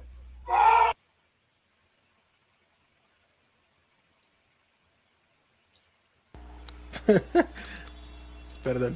Para mí era el cuarto y sigue siendo el cuarto. Yo creo que si bien no solo es el tema de la lesión, decir ahora se vuelve mejor, sí, pero creo que los equipos, si llegan a castigar a un jugador porque va a llegar tarde a su primera temporada, pues se equivocan, porque es que no drafteas un jugador para jugar su primer año y ya. Si, el, si está para jugar en semana 4, simplemente perdiste tres partidos y ya está. Es un tema a largo plazo el talento y este jugador es muy talentoso. ¿Por qué yo estoy tan fuera? porque para mí es el perfil de el, perfil de de, de, de, eh, Smith. Eh, Simón lo compara con, con, Henry Rocks. Henry Rocks era más bajito y, era mucho más fornido. En índice de masa corporal está por los lados de, de, Onta y este tipo pues antes mide un poquito más, entonces se ve muy flaco. Eh, creo yo que se puede jugar en la liga. Onta Smith me ha demostrado que se puede jugar en la liga así. Creo yo que se puede ser una superestrella de la liga en este peso, lo dudo. Sinceramente lo dudo. Eh, pesa 179 libras y, mide 6'2. Para mí es... yo lo tengo en, 189, lo tengo yo. 180, yo lo tengo en 179, lo estoy viendo aquí en, en, Player Profiler, que seguramente son los números del Combine, porque no corrió, pero sí llegó a pesar sin me. Entonces es flaquito, es muy, muy flaquito. En esa altura debería estar bordeando los 200, las 200 libras, está casi, casi 20 libras por debajo del peso, eh, de un peso óptimo. Entonces yo sí lo, estoy muy fuera de este barco. Eh, si se va a top 20, creo que va a ser un error. Eh, pero esperaría que no fuera por la lesión que caiga, que si la gente confía en él, que confía en él. Pero así como yo estaba fuera con Devonta, estoy fuera con, con Jameson Williams. Sé que, que Devonta ha jugado y se ha mantenido en la liga, pero no tiene partidos espectaculares. Su mejor partido fue por ahí con cuatro recepciones, que anotó dos veces, pero fueron cuatro recepciones y ya. Y creo que ese es el rol a lo máximo que puedes esperar a James Williams. Y así como lo dije con Devonta, me parece un buen jugador, un gran jugador para la liga, se va a poder mantener. Yo no daría una primera ronda por él. En el caso de, Williams, que creo que es mejor prospecto que, que Devonta Smith, no daría un top 20 al menos. es, es mi punto aquí. Igual y sí creo que es el cuarto, de los que vienen aquí atrás, sí creo que hay un bachecito, pero... Eh, yo creo que hay un bache ya ahí después de esos, de esos cuatro. Yo los tengo en diferente orden, pero sí creo que hay un bachecito ahí después de esos cuatro. Sí, pero, eh, o sea, en la, en la premisa de que Jameson Williams era el, receptor uno, yo estoy muy fuera. No, yo, sí, yo estoy totalmente dentro de, de ese barco y es más, yo no, yo sí quiero que, que tomemos a, Jameson. Le, tiene ganas. También me encantaría Wilson, pero sé que ese sí no cae al pick 17. Ese sí, no llega. pero para mí serían los dos picks ideales pues, con, mi pick. Y creo que Jameson sí, sí puede llegar al pick 17. Eh, muy probablemente sí. Creo que ya lo habíamos charlado en algún momento me preocupa de los Eagles que justamente tienen el pick anterior. Me preocupan ellos, aunque espero que no tomen a dos, dos flaquitos, que no tengan nada de bonta con. sí, otra, otra cosa que, que, ¿cómo es? Que, que ah, me preocupa, y aquí como lo decían de, perdón, de Wilson, de, de, de Garrett Wilson, me preocupa con, con Jameson Williams que sea flor de un año, ¿no? que no, nunca, o sea, no destacó en Ohio State, se tuvo que transferir y llegó a Alabama a ser el uno, sí, pero Alabama había perdido a sus cuatro receptores en sus dos últimos drafts y a Najee Harris, que era una este, aspiradora de targets tremenda. Entonces tuvo mucha exposición. De verdad, o sea, si no me gusta Williams, mucho menos me gusta Michi. Y cuando faltaron los dos, uno veía que no tenían absolutamente nada y los. los Michi no es malo. Los Alabama. es malo. Es por ahí el 12 o 13 de, de, la, de la clase. De la clase pero, es que la clase es muy profunda, sigue siendo en tercera ronda. Eh, no, no, no, no, no, sí. O sea, eh, creo que, que, ah, o sea, no, no, es que sea malo, pero eh, para el volumen, o sea, para decirle ganó el, todo el volumen Williams en esta ofensiva y eso, pues es porque su competencia por targets está muy debajo. Ah, sí, no, ese, ese, sí es un receptor 2 totalmente. Venga, vamos con el siguiente que tenemos aquí, que es Chris Olave, el otro receptor de Ohio State. 6'0, 1'87 libras, eh, es senior y fue el receptor más rápido del combine como, como por 5 minutos. Luego todo el mundo lo pasó y luego marcaron un tiempo menor para él y ya ni siquiera fue mejor que. Y mucho menor. Ahí hubo una cosa rara, porque incluso me pone a ver los tiempos y, no debía haber bajado tanto. De pronto no era el 4.26 que le marcaron en un principio, pero par de 4.26 a 4.39. Además, el, tipo no, no, no corrió otra vez porque yo, no, pues ya con el 4.26 ya quedó ahí. Porque... Exacto. Y luego bajarlo a 4.39 yo creo que, por ejemplo, este es más rápido que Wilson, ¿cierto? Y Wilson tuvo un mejor tiempo en el combine, pero yo creo que este fácil era un 4.33. Ese podía bajar por ahí a 4.33, me parece. Ahí como para agregar, nativo, nativo de San Diego, hincha de los Chargers. Fue muy, fue muy chistoso porque ese día se movió Twitter muy en torno a esto, ¿no? Eh, está este debate entre, entre Garrett Wilson y Chris Olave, y pues obviamente todo el mundo salió a echar en cara que era más rápido, y finalmente pues no lo fue, o no, no lo marcó así el reloj. Sí, creo que igual lo es. Yo, pero aún así, pero aún así, aunque sea más rápido, es mucho más completo Wilson. Cierto. De acuerdo, de acuerdo, de acuerdo. Eh, no sé qué, qué opine Aldini de, de, de Chris Olave para mí Olave no está tan abajo como marcan ustedes de que, o sea, para mí este, él es el quinto, pero yo no lo marco tan abajo con respecto a los otros cuatro. Para mí sigue siendo primera ronda. Sí, yo voy a decir una cosa. Como perfil de jugador, este es de los que quizás me gusta más, porque de pronto yo lo miro como en el rol que me gustaría para mí, eh, para mí este es como ver a Tyler Lockett.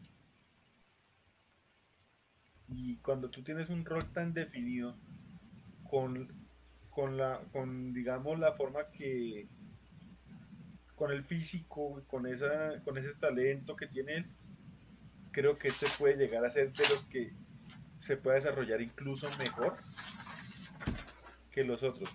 Este va a caer, este probablemente caiga en un mejor equipo que los otros, precisamente pues por el pick de la ronda, y puede ser muy, muy bien utilizado. Es más, voy a decir una cosa, no creo que pase ya, pero a mí sí me preocuparía si este man llegara a caer en los chips. Se va antes.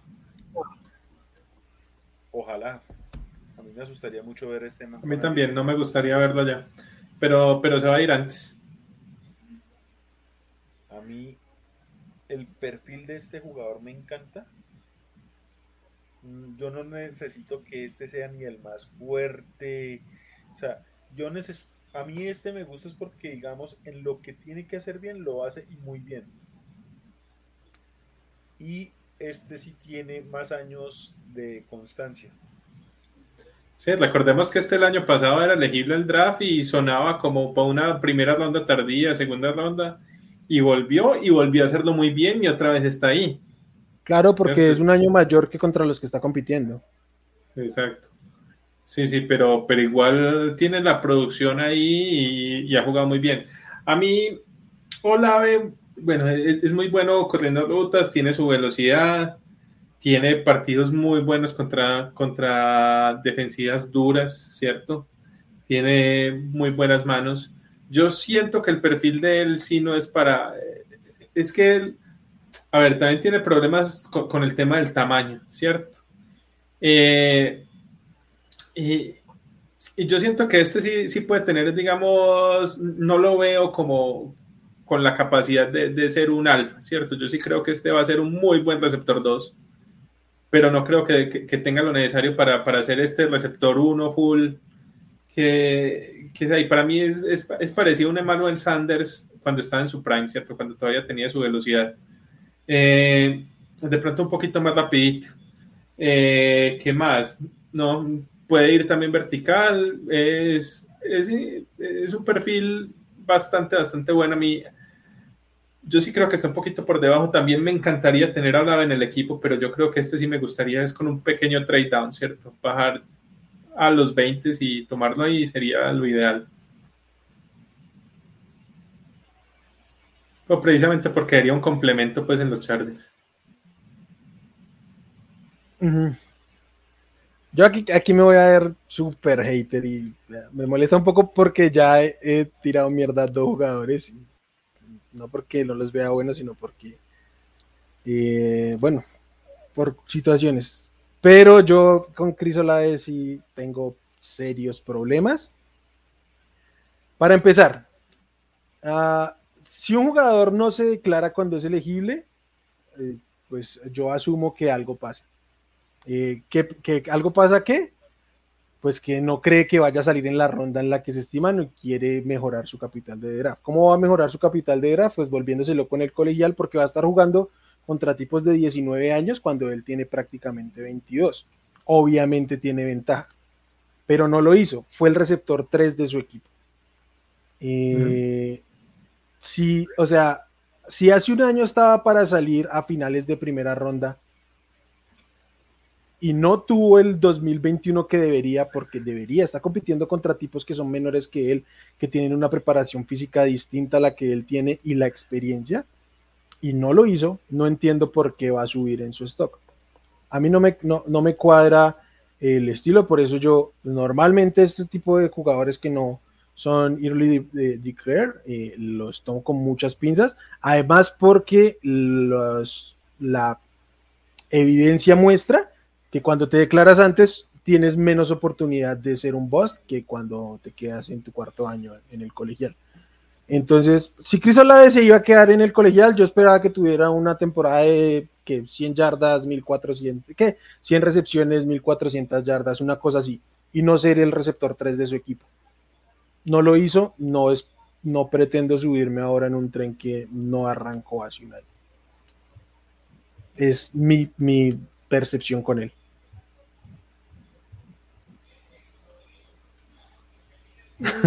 Sí, a, a, mí me sigue gustando, como te digo, pero sí me parece que está un escalón abajo de, de los demás. Igual si le metería una, una primera en los 20, sí se la metería tranquilo. Sí, es. Y, se, y tal vez se vaya fuera del top 20, ¿no? Pero eh, tiene toda la pinta que ahogar en los Packers. O en los Patriots. ¿Los, los Patriots están donde? ¿21? 21, sí. Ok. Eh, bueno, vamos al siguiente. Y el siguiente es Jahan Dodson. Para mí ya están ahí los, los wide receiver de. Es que yo creo que van a ser seis. Sí, porque creo que el quinto eh, que es Olave se va a estar yendo por ahí, como dice Wilmar, a Green Bay. Y creo que este sí, este sí puede ir a, a, a Kansas, por ejemplo.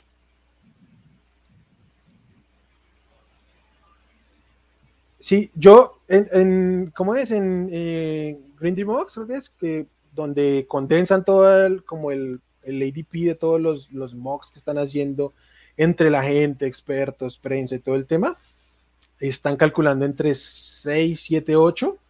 Yo creo que al menos 6 fijos se van a ir en primera Yo ronda. creo que 6 fijos y uh, creo que se puede un séptimo.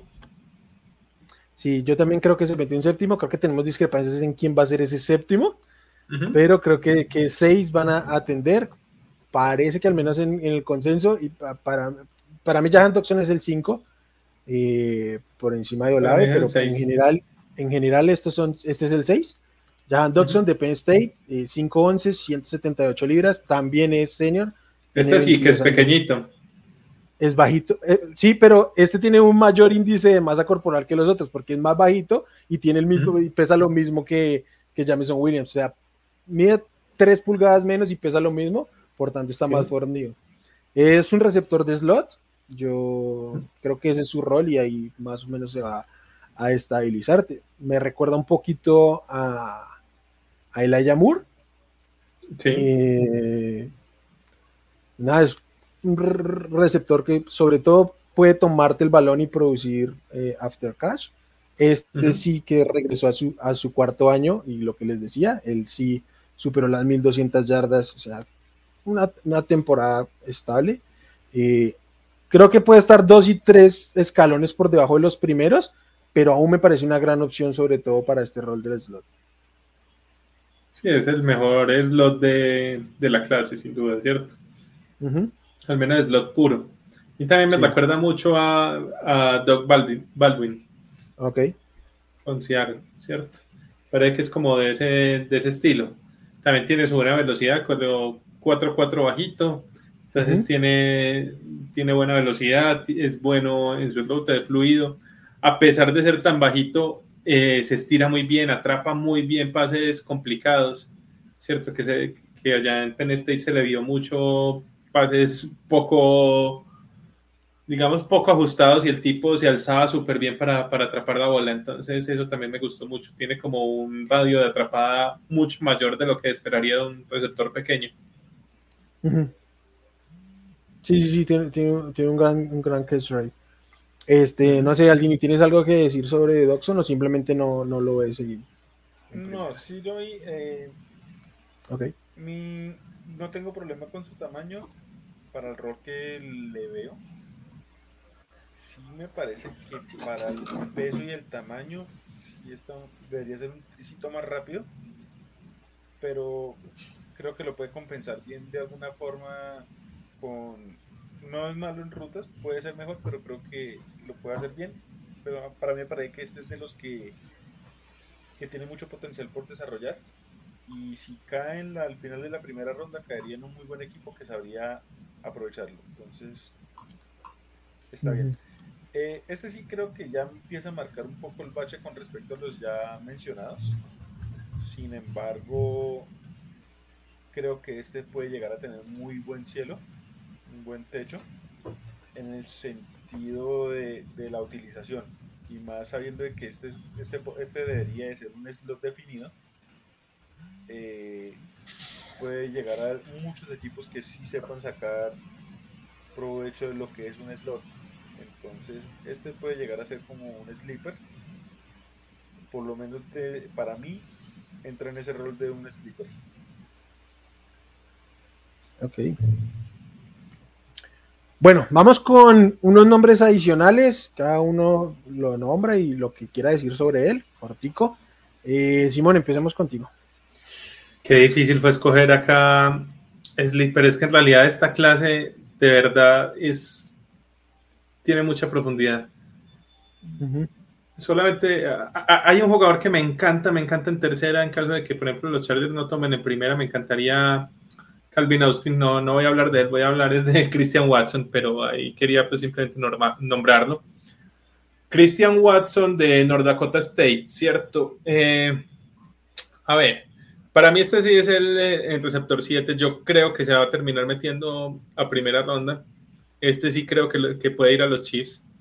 También creo que, va a ser por ahí en los últimos picks. Eh, el hype de este tipo viene por las nubes, sobre todo después del, del combine, ¿cierto? Eh, tuvo uno de los mejores combines de toda la historia para receptores. Su score atlético, ¿cierto? El RAS eh, es de 9.96, ¿cierto? Donde el máximo es 10.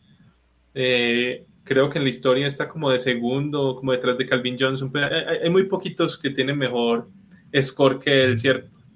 En general, este tipo corrió un 4.36 en el, en el 40 yard y es un tipo que mide 6'4 y que pesa 208 libras, o sea, es tipo muy alto y que corre demasiado, demasiado rápido.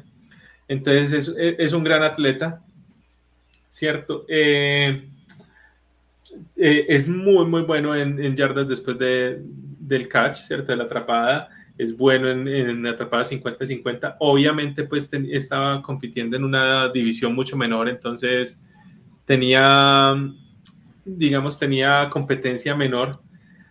El tema que más lo afecta que más se le critica es que en el tape no se ve tan dominante a pesar de estar en una división 2, ¿cierto? Entonces, digamos, ese puede ser el problema, pero como perfil atlético es una locura, ¿cierto? Tiene todo, todo, todo, todo, todo para, para, para ser de un receptor élite. Pues, si, si, se le trabaja bien, porque seguramente va a ser un receptor que necesita tiempo, eh, tiene todo, todo, todo, todo. Tuvo un vertical de 38,5, un salto largo de 136. Eh, es, es, devolvedor de patadas, es, eh, también le dan a veces el balón para correr mejor dicho, también es súper, súper versátil y a mí la verdad, como, como receptor, pues al menos como potencial, me parece que es una joya. Entonces, de pronto alguno de estos equipos pueda darse el lujo de, de trabajarlo y, pueda sacar ahí un excelente jugador. De acuerdo. era el receptor de, de Trey Lance, ¿no? Era como la primera referencia que teníamos. Aldini, ¿qué nombre tienes tú por ahí?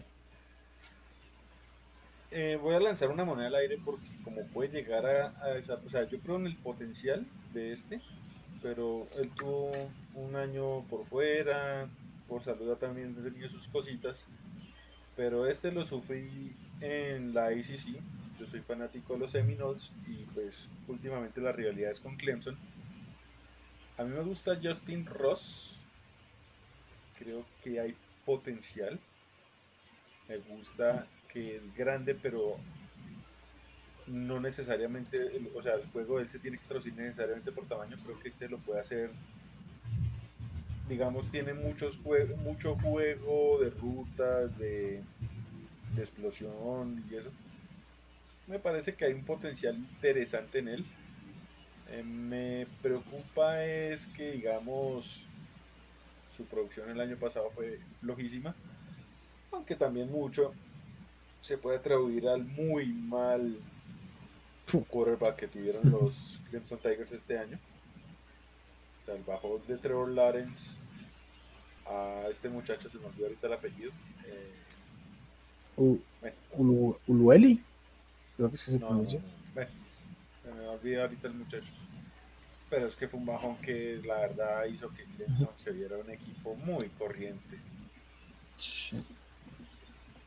Y Ross venía, y Ross venía de una temporada sin jugar, ¿no? Porque él tuvo opt-out en, en 2020. Galilei, BJ uh Galilei es el mariscal y pues, uy. O sea, sí, sí, sí. de pasar de Sean Watson a Trevor Lawrence a este muchacho, pues fue horrible. yo tengo como un poquito ahí de, de, de, de inquietud, pero me gusta. Este creo que es de esos sleepers de segunda ronda que me gustaría. O sea, si se acomodan las fichas, me gustaría tenerlo en los box. Más que todo porque creo que este podría ser un, digamos, un buen respaldo al juego de Mike Evans. Entonces, digamos, por eso es que me gusta este muchacho. Sí, es un perfil similar. Eh, bueno, el que yo tenía es David Bell que se ha venido cayendo justamente por el tema del, del, combine, no tuvo un gran combine, pero gran. por eso no tuvo un gran combine, o sea, fue más ni siquiera medio, tuvo malísimo. fue malísimo combine. A mí eso me tiene sin cuidado, o sea, no esperaba que corriera nada, porque no es ese su perfil, y me tiene sin cuidado, si quiere correr con en 4 o 7 que lo haga. Casi. Eh, sí, casi lo hace. eh, ¿Qué me gusta? Pues nada, este tipo es más que nada es un proyecto, porque no ha corrido rutas de receptor 1, pero era el receptor 1 de Purdue. Eh, me gusta mucho que su, su breakout year es percentil 94, o sea, el tipo básicamente ha dominado desde que está jugando en el college. Eh, es un poquito mayor, pero, pero desde siempre ha estado dominando. Su primera temporada ya estuvo arriba de las mil yardas. En 2020 no, pero fueron seis juegos. Entonces todo el tiempo ha, ha sido muy productivo. Yo creo que si este, este tipo tiene la oportunidad de llegar a un equipo que necesite un receptor uno, que juegue por fuera, que compita con el cornerback uno, y que, le y que no estén en necesidad de usarlo ya, o sea, no Green Bay, por ejemplo. O sea, si, si está en un equipo donde le puedan dar la paciencia para desarrollar el árbol de rutas, el corrido de rutas, todo, toda la parte técnica que se necesita, eh, creo que tiene el perfil físico para hacerlo y que en el mediano plazo se puede convertir en un wide receiver uno pues de, de la formación sin, sin, mucho problema porque es un tipo de esos que te baja absolutamente, o sea, le tiras una sandía y te la baja. Eh, en, en Purdue el año, en 2020 era o darle el, el balón a Rondel Moore a las 5 yardas o tirarla alta que la bajara David Bell y esa era la ofensiva de Purdue. Entonces, a mí me gusta, creo que tiene eh, sobre todo herramientas físicas para desarrollar. Eh, está muy, muy bitch en la parte técnica, pero pues nada, una tercera alta, me, tipo tercera alta, equipo como Detroit que no tenga nada, me gusta. Que es a donde ya está cayendo. Uh -huh. Sí, no, a mí ya con la caída sí me gusta, como estaba ah, antes, que era segunda, segunda alta, no. Pero sí, sí ya con me... la caída, sí, en tercera, en tercera sí te gastas una tercera. Yo a pesar, el, pues, de...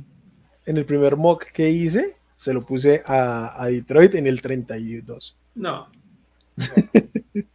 No, no, no, no. Es, es que cuatro, yo, yo, entiendo. Ah, pero eso, pero eso fue hace un mes.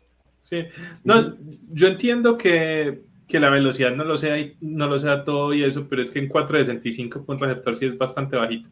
Yo sé que puede trabajar y como Ajá. les decía, les decía Wilmar, eh, Keenan Allen estuvo por esa velocidad también en, en, en, su año, ¿cierto? O sea, lo que sí es que si no tiene esa velocidad, le toca ser muy, muy técnico, ¿cierto? Si tiene que pulir demasiado el tema de, de las de las rutas y, y, de la fuerza pues para ganar estos balones eh, complicados porque, porque si no, no va a tener ningún rol ahí con esa velocidad. De acuerdo, no, o, sea, muchas veces, el, o sea, el, como bien decía Aldini hace un rato, el tiempo del, o sea, el combine no puede determinar muchas cosas, sobre todo un mal combine, porque Nuke Hawkins también estuvo rondando este, este, este tiempo. ¿Y quién va a negar hoy por hoy lo que ha sido Nuke Hawkins? Pero le costó también en el draft. Eh, sí, en el draft sí, pero, o sea, a lo que voy es que no tendrían por qué dejar, y a, y a, y a Bell le va a costar, pero no, no tiene eso por qué decirnos que no va a poder desarrollar de acuerdo. otras cosas y que además no sea tan lento como se vio justamente ese día, que finalmente es un día.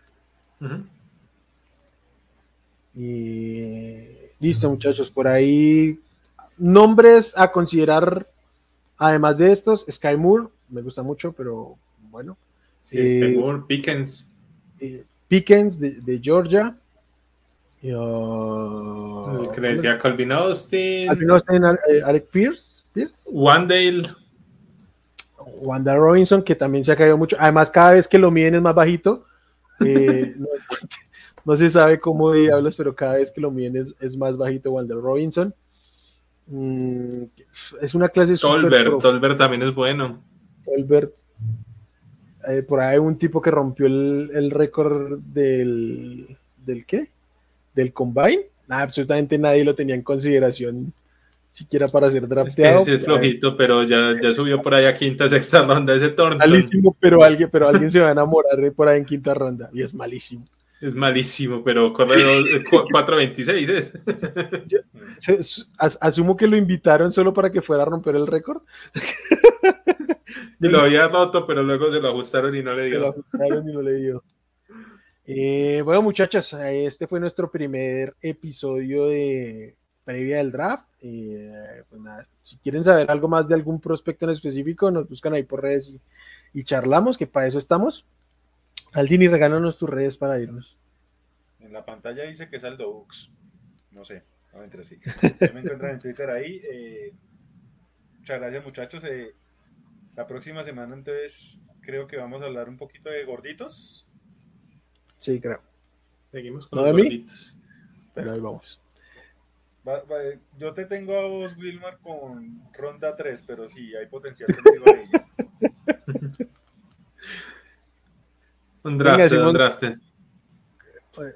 Yo necesito guardia. Por acá César dice que es la posición favorita mía, la línea ofensiva. La verdad sí, es que hemos necesitado línea ofensiva toda la vida y, y este año no es diferente. Todavía necesitamos Todavía, todavía están ahí. tackle.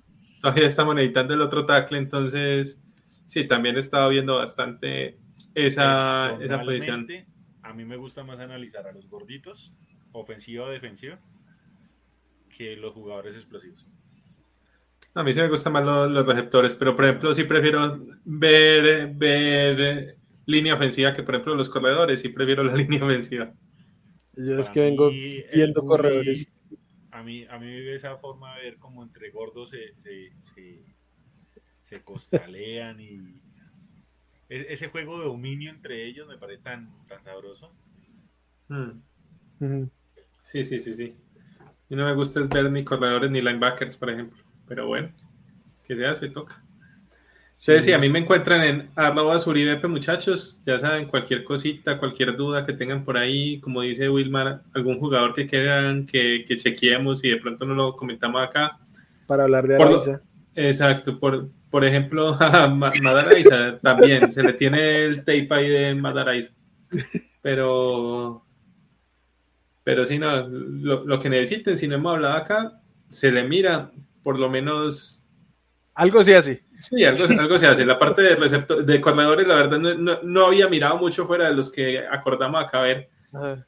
pero receptores sí, línea ofensiva también he mirado por ahí, corner, edge. Entonces sí, de Yo, sí- yo, sí, yo sí me he comprometido con los, con los running backs por obvias razones. Entonces, si me quieren buscar por ahí para preguntarme de lo que no hablamos hoy o lo que sea, arroba wchavico en Twitter.